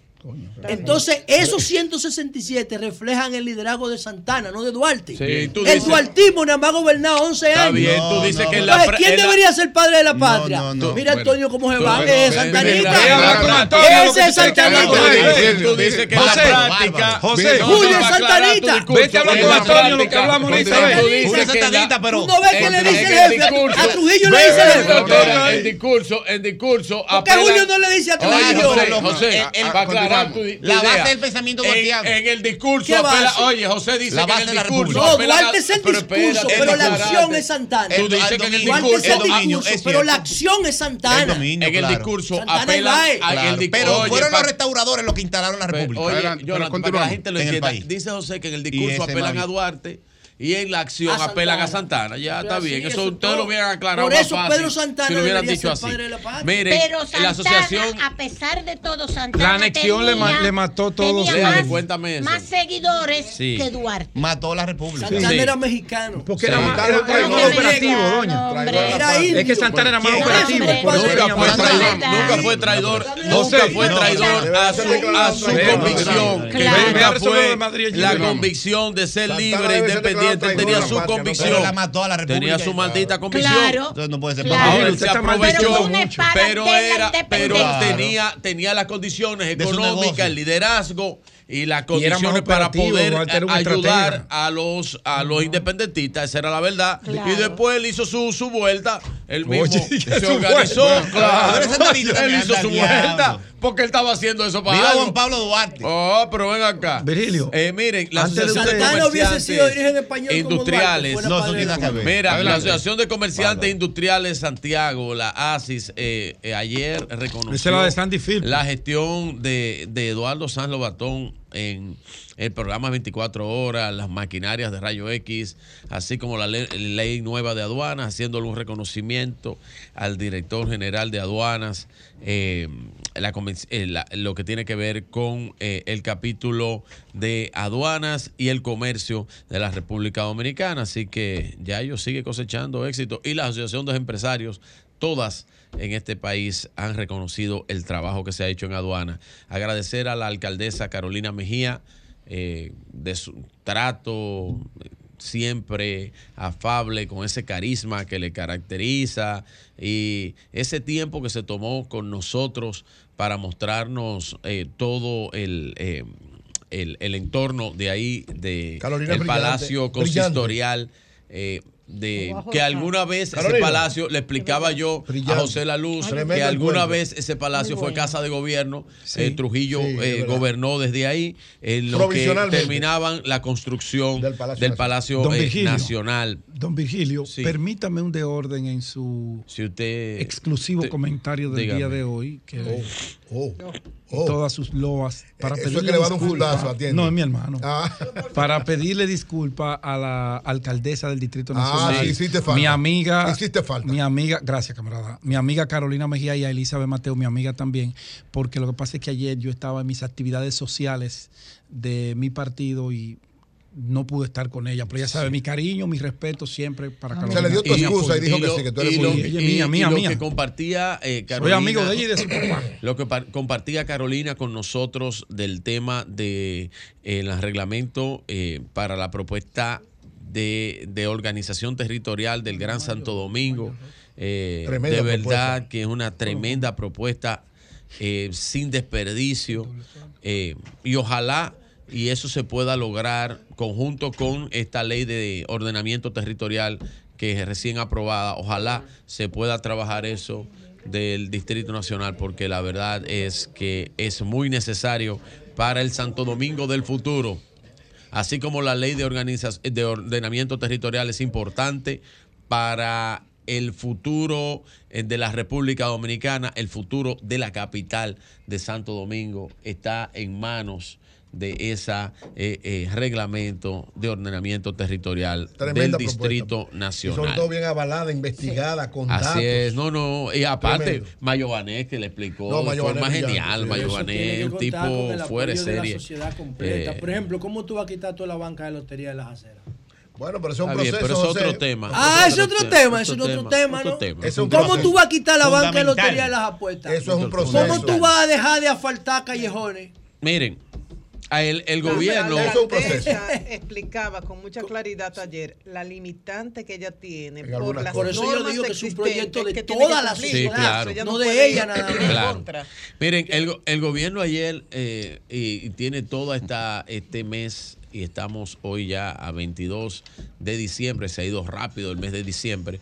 El, el, el gobierno tiene eh, garantizando la cena de noche eh, buena desde en principios de eh, este mes. Ya tiene unos 520 520 mil familias favorecidas a través de este programa que viene a resolver el, proya- el programa de tranquilidad en los hogares de escasos recursos para garantizar una cena navideña digna.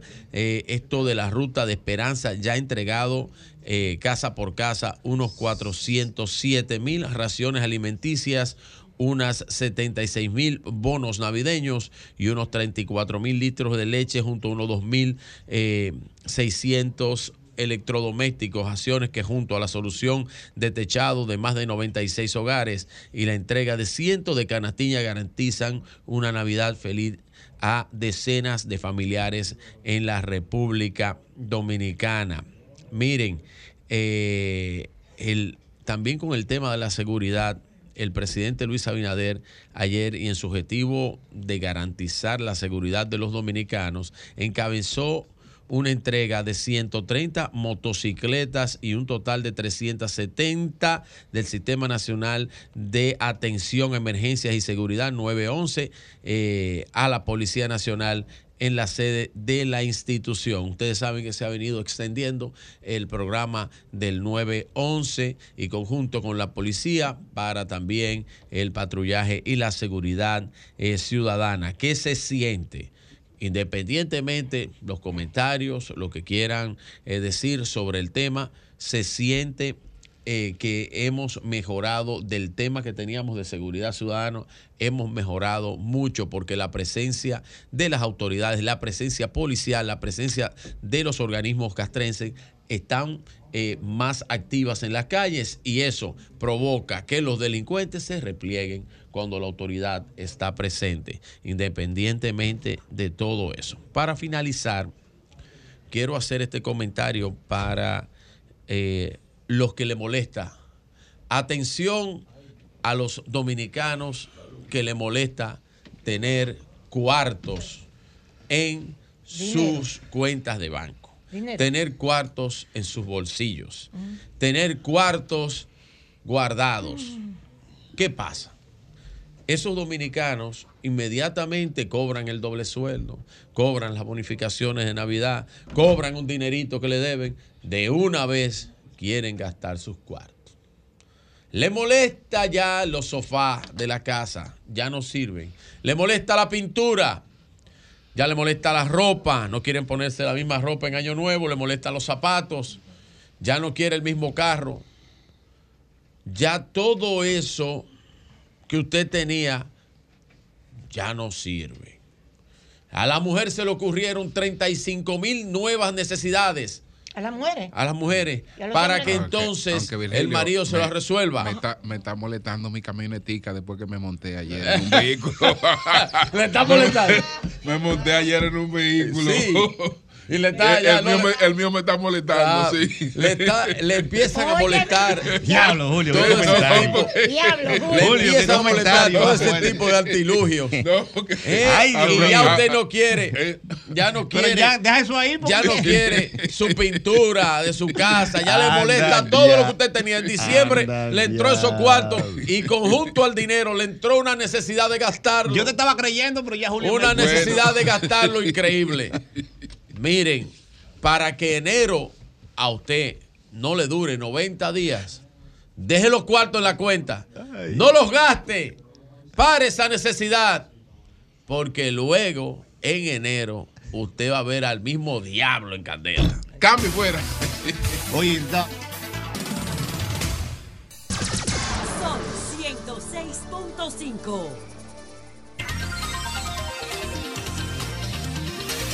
Bien, señores, continuamos. Son las 10:36 minutos. Un saludo para don Antonio Espaillat, el presidente de RCC Media. Buenos días, Jonathan. Muy buenos días, República Dominicana. Saludos para todos los hombres y mujeres de trabajo que nos honran con su sintonía. Saludos al equipo de producción y a todo el panel. Un abrazote a la gente de Santo Domingo Este que siempre están pendientes de este gran programa del Sol de la Mañana. Eh, voy a compartir en, hoy, mi, mi penúltimo día del año eh, en el programa, o antepenúltimo. Eh, mi evaluación, mi visión de lo que ha sido el 2022 para luego en otro momento compartir las perspectivas de lo que entiendo podría ser el 2023. Los datos, este ha sido un, lo veo como un año casi de transición porque venimos de una pandemia muy dura, una crisis muy dura, que se agudizó con varias crisis en el sistema internacional económico, la inflación, eh, la crisis de los fletes impactó durísimo, también el precio de los combustibles y la guerra de Ucrania fueron factores que nos impactaron. Y este año, de alguna manera, como que ha golpeado al mundo entero, pero nosotros no nos ha ido tan mal como a otros países, a pesar de los grandes efectos de la crisis por la inflación, la guerra y el transporte marítimo, que han sido tres componentes, creo, fundamentales. Las perspectivas para el cierre del año son un crecimiento tradicional del país, pero en economía saludable de más de 5.3% del Producto Interno Bruto. Eso es lo que proyecta el Banco Central hasta este momento. Vamos a ver cuando lancen el informe definitivo. Es un crecimiento saludable para este país. Es el promedio histórico en los mejores momentos de la economía dominicana, 5 o 6 eh, por ciento es el promedio.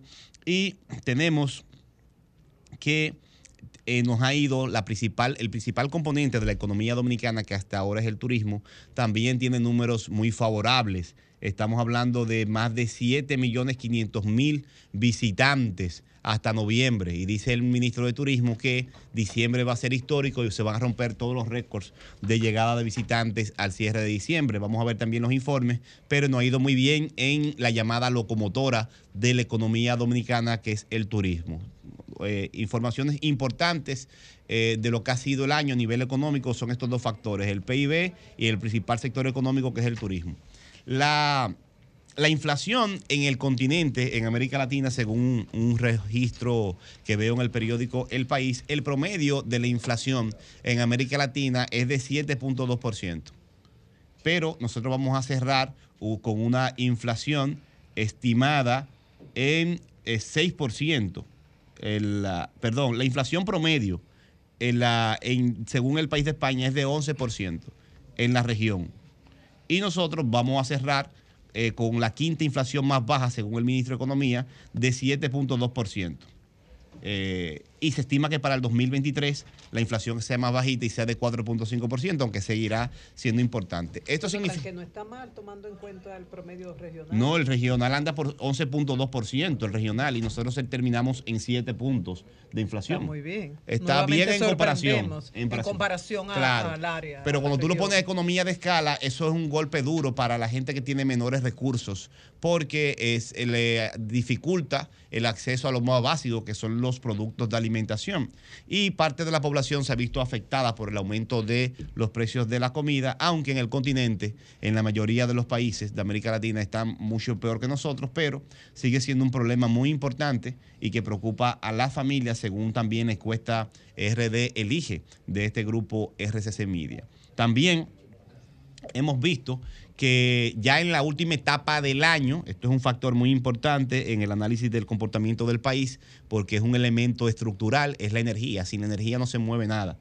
En la última etapa del año se redujeron los, eh, los, las denuncias de las crisis de apagones que a mediados del año vimos, especialmente en la zona norte, y parece que se ha estabilizado la generación y la, el tema de la distribución, aunque eh, tenemos problemas también con algunas de las distribuidoras. Para mí en EDESTE eh, hay algunos problemas básicos, en, en- especialmente eh, en componentes de la facturación y el alumbrado público. En el sector Perdón, social... Jonathan. Ay, hagan silencio, por favor, para que Jonathan se enfoque, por favor.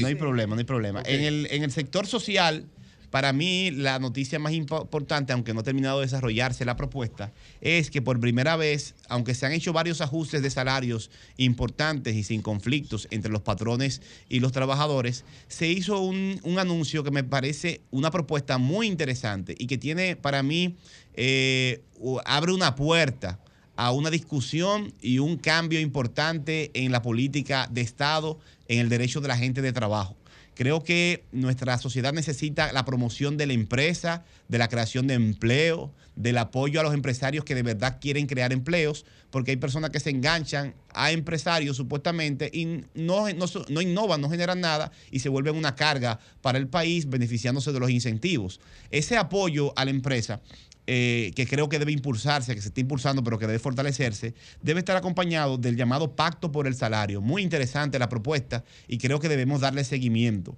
Y es una discusión que está proponiendo el gobierno con los eh, eh, trabajadores y con el sector patronal para llegar a un acuerdo histórico que mejore el salario más allá de la inflación y del crecimiento del precio de los alimentos, porque tenemos ya varias décadas ajustando el salario prácticamente a la inflación y por lo tanto el país sigue generando mucho dinero, pero no le está llegando el dinero a la gente que trabaja por el salario, porque se lo traga la, la inflación histórica. Y este pacto nos permitiría cortar con esa tradición de eh, ajustar los salarios precariamente y mantener la riqueza concentrada. La única manera que un país puede, el, mejor mecanismo para distribución de la riqueza es el salario, porque la asistencia social tú te la comes, especialmente para los sectores más vulnerables, pero la mayoría de la gente no son empresarios.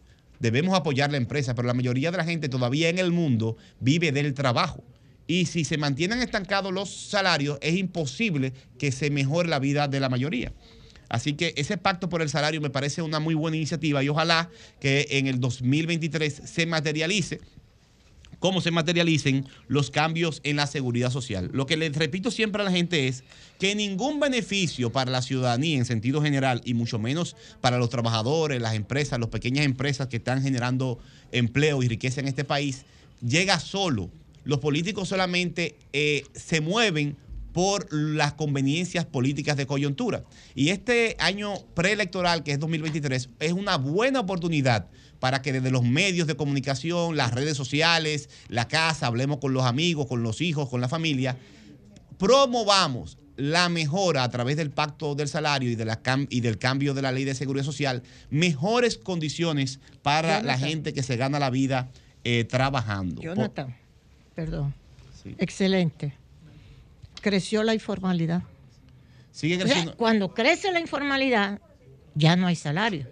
¿Tú entiendes lo que te Sí, Entonces, claro. Hay que analizar esto muy mucho. es hay grave. muchos factores en- que conspiran contra el salario. Muchos factores, sí. muchos Y la- factores. Porque tú te vas a la construcción, ya tú sabes lo que Ese- eso significa. la- la y la informalidad, dice ahora mismo el periódico El Dinero, que lo estaba viendo, y gracias a Esteban Delgado, que siempre me lo envía. maestro Esteban Delgado. Un maestro. Sí.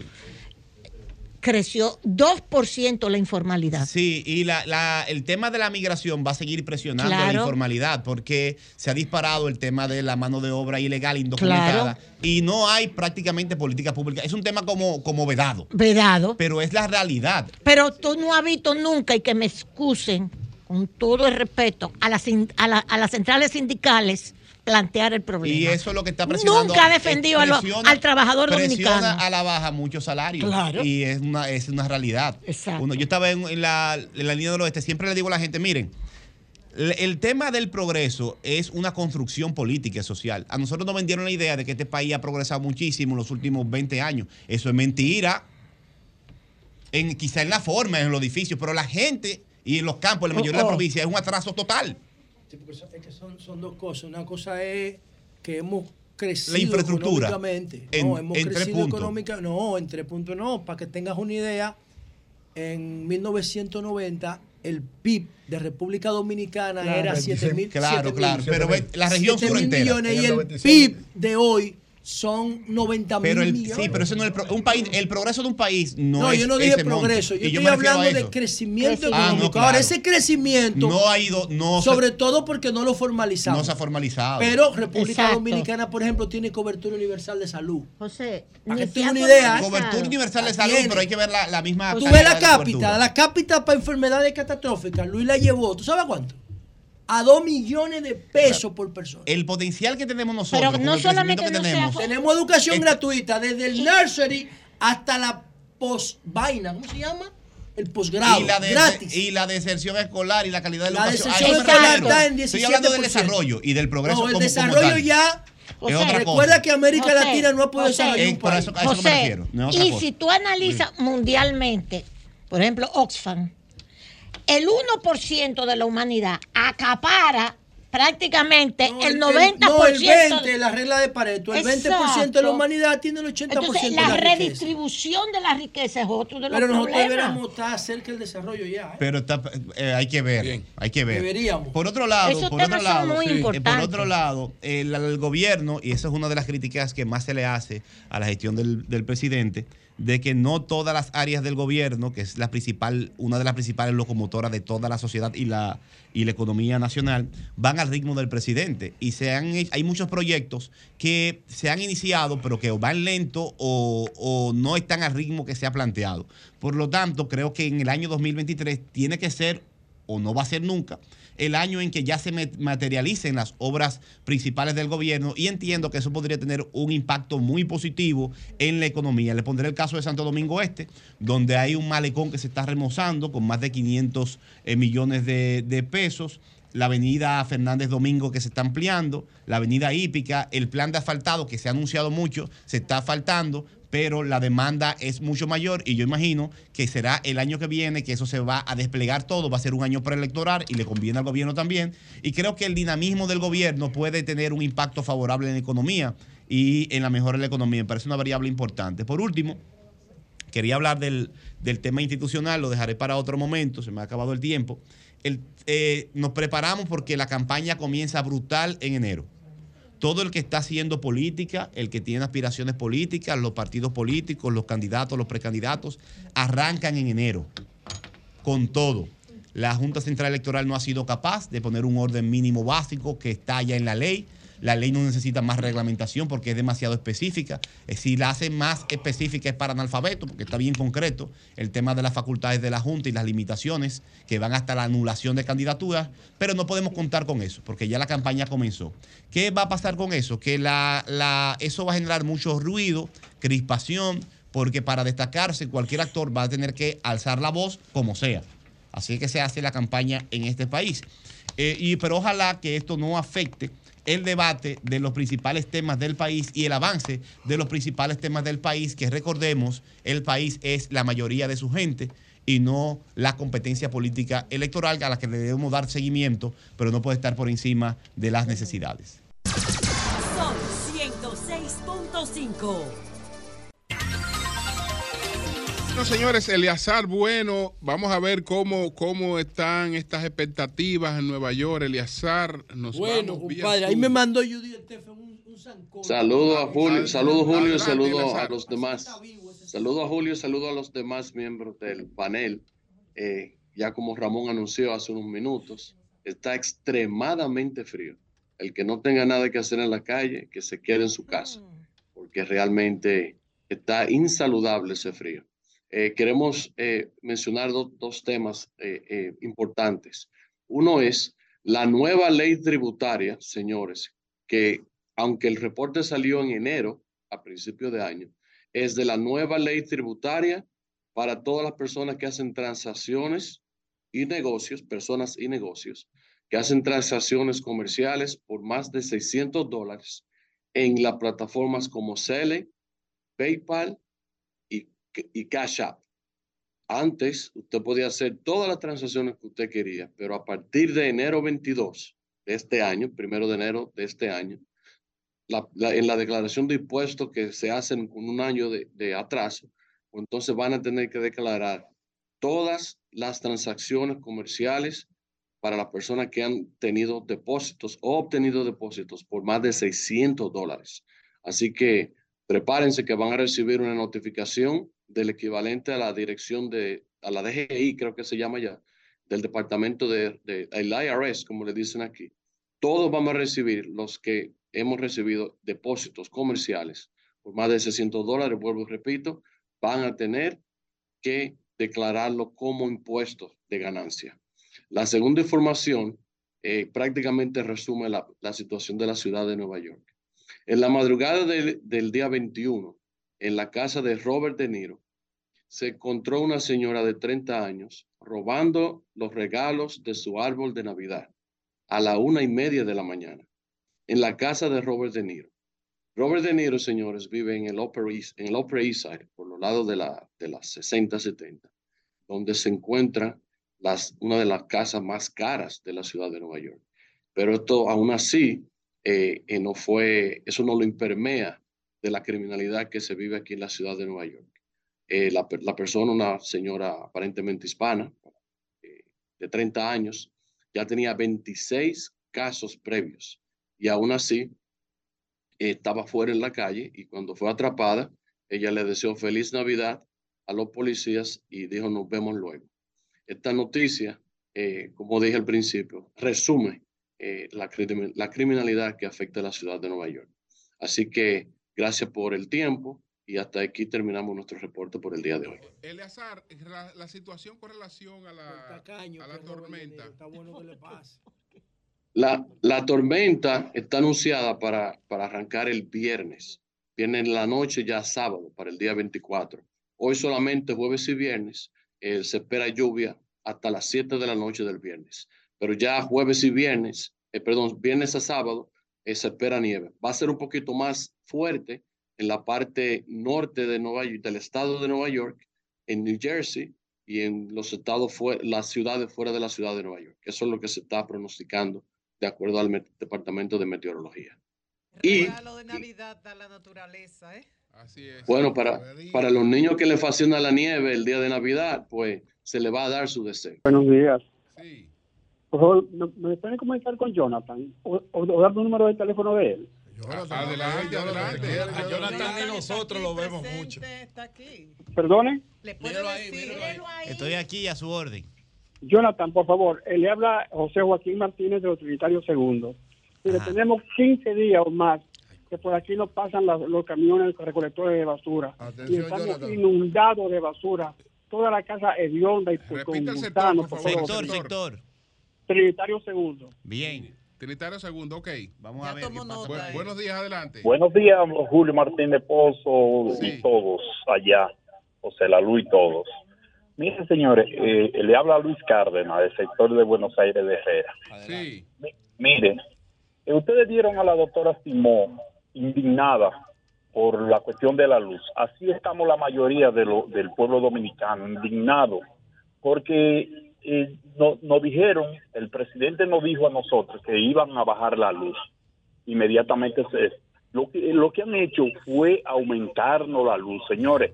Yo quisiera que yo llegué pagando, yo estaba pagando, era dos mil pesos y me está llegando de cinco mil. Imagínese una persona que gane 20 mil pesos de salario y que le haga- hayan hecho eso.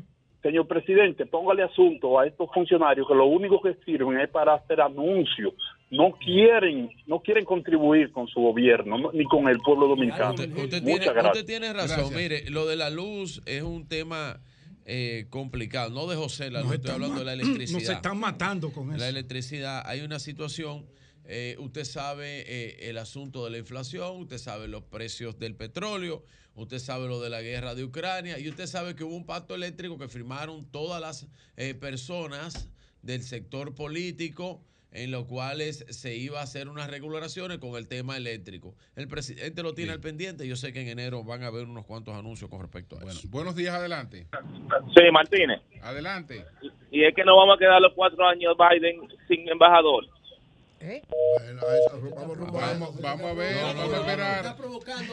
Bueno, buenos días. Buen- buenos días. No, no hay embajador. Le estoy llamando, Julio. Sí. Estoy llamando el doctor Jesús Ramos. Adelante, Jesús. Para- mi hermano. Para, para, ay, José La Luz. Mira, eh, quiero, déjenme, yo quiero que me permitan expresarme. Adelante, Yo adelante. quiero felicitarle a cada uno de ustedes. Gracias. Ustedes saben que uno como ser humano a veces piensa cosas que no son, pero yo les felicito porque ustedes como profesionales, esa es su profesión y de lo que uno eh, se prepara y vive, eso lo defiende.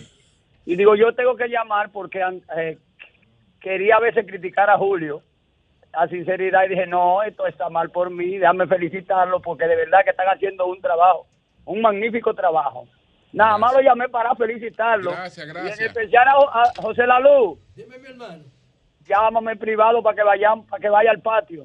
Está bien, hermano, está Ok, ok. Se me cuida, Sí, feliz sí, Navidad. gracias, gracias, gracias, gracias. señor Thomas que él decía, y, y- y va a pasar todo el periodo de Biden sin embajador estadounidense acá. Pero son varios embajadores Pero yo que creo no que hay, ¿eh? no solamente se necesita un embajador, también se necesita un verdadero diplomático. ¿Y a qué me refiero con un verdadero diplomático? Una persona que Señores, respete el lenguaje y pero los usted- códigos de la pero diplomacia, no sabe- que el señor pero- Thomas no lo hace. Pero ustedes no saben el último palo que nos han dado. ¿Cuál ¿Cuál? fue? El último palo que nos han dado. E- Esto no está ya de que para uno estar con este tipo de permisos ya a estas alturas de, de- del ¿Cómo juego. de la Ya, Navidad. Julio, es Navidad. ¿Qué pasó? Eh, tú sa- Navidad, don Julio. ¿Qué- qué- ¿Pero qué pasó? Julio? Primicia del sol de la mañana. Primicia del sol de la mañana.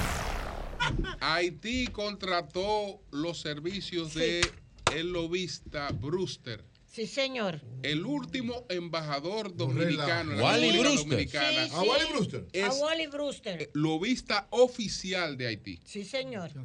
Vive en la República Dominicana, pero es lobista oficial de Haití. Sí, señor. Es Él decir, tiene está- una empresa, Julio. Él sí, pero Él está- tiene una empresa. Pero, está acreditado en Estados Unidos como Lobista lobista de. Haití. Ay, decir, que cualquiera que lo entreviste, que le pregunte cualquier es cosa oficial. sobre las relaciones dominico-haitianas, está hablando con una persona pagada por Haití. Sí, señor. Y bien hecho por Haití. Bien- Felicito digo, a los exactamente. haitianos. Digo, eso es permitido. Muy eso es bien permitido, por eso, Haití. eso está Ahí- bien. ahí- ahí no Sí, ganaron- pero que hay que ubicar su a- a- función. Ahí no ganaron un poquito porque del- yo creo que debió, debió aparecer quien lo contratara como lobista dominicano. porque Sí, él lo que- él lo que quería- debieron pero con- pero Haití lo contrató ahí. como lobista haitiano. Falló ahí, falló ¿Eh? ahí el, el, el Lobista canciller de nosotros, haitiano, que es de es los decir, mejores lobistas. Lobista haitiano, un hombre que vive, que vive metido porque, él tiene, él tiene propiedades aquí, en la- Roberto, él, él, él- él tiene propiedades en la República Dominicana. Tiene amigos. Tiene amigos, vive, vive metido en la República Dice Dominicana. que ama al Sin país. embargo, trabaja para Haití. Sí, señor. Trabaja para Haití. Muy bien por los haitianos. Muy bien, no por hay los que haitianos, tener- que siempre, sie- que hace. siempre, siempre en eso nos han llevado la milla. La milla. nos han llevado la milla. Sí. Buenos días, adelante. Buenos días, buenos días. Buen día. No le escuchamos casi. Adelante. Miguel Ortiz de Agua. Eh, señores, la CA tiene la ciudad partida en dos desde hace dos años. No sé si ustedes notan cuando ustedes se levantan por la mañana sus vehículos llenos de polvo. Es una ciudad contaminada. Que tapen toda esa zanja, que terminen los trabajos. ¿De qué estamos hablando? Tú sabes bien. Bueno. ¿De qué que estamos hablando? Mañana es día de Señores, Nochebuena. tenemos que irnos, tenemos que irnos temprano.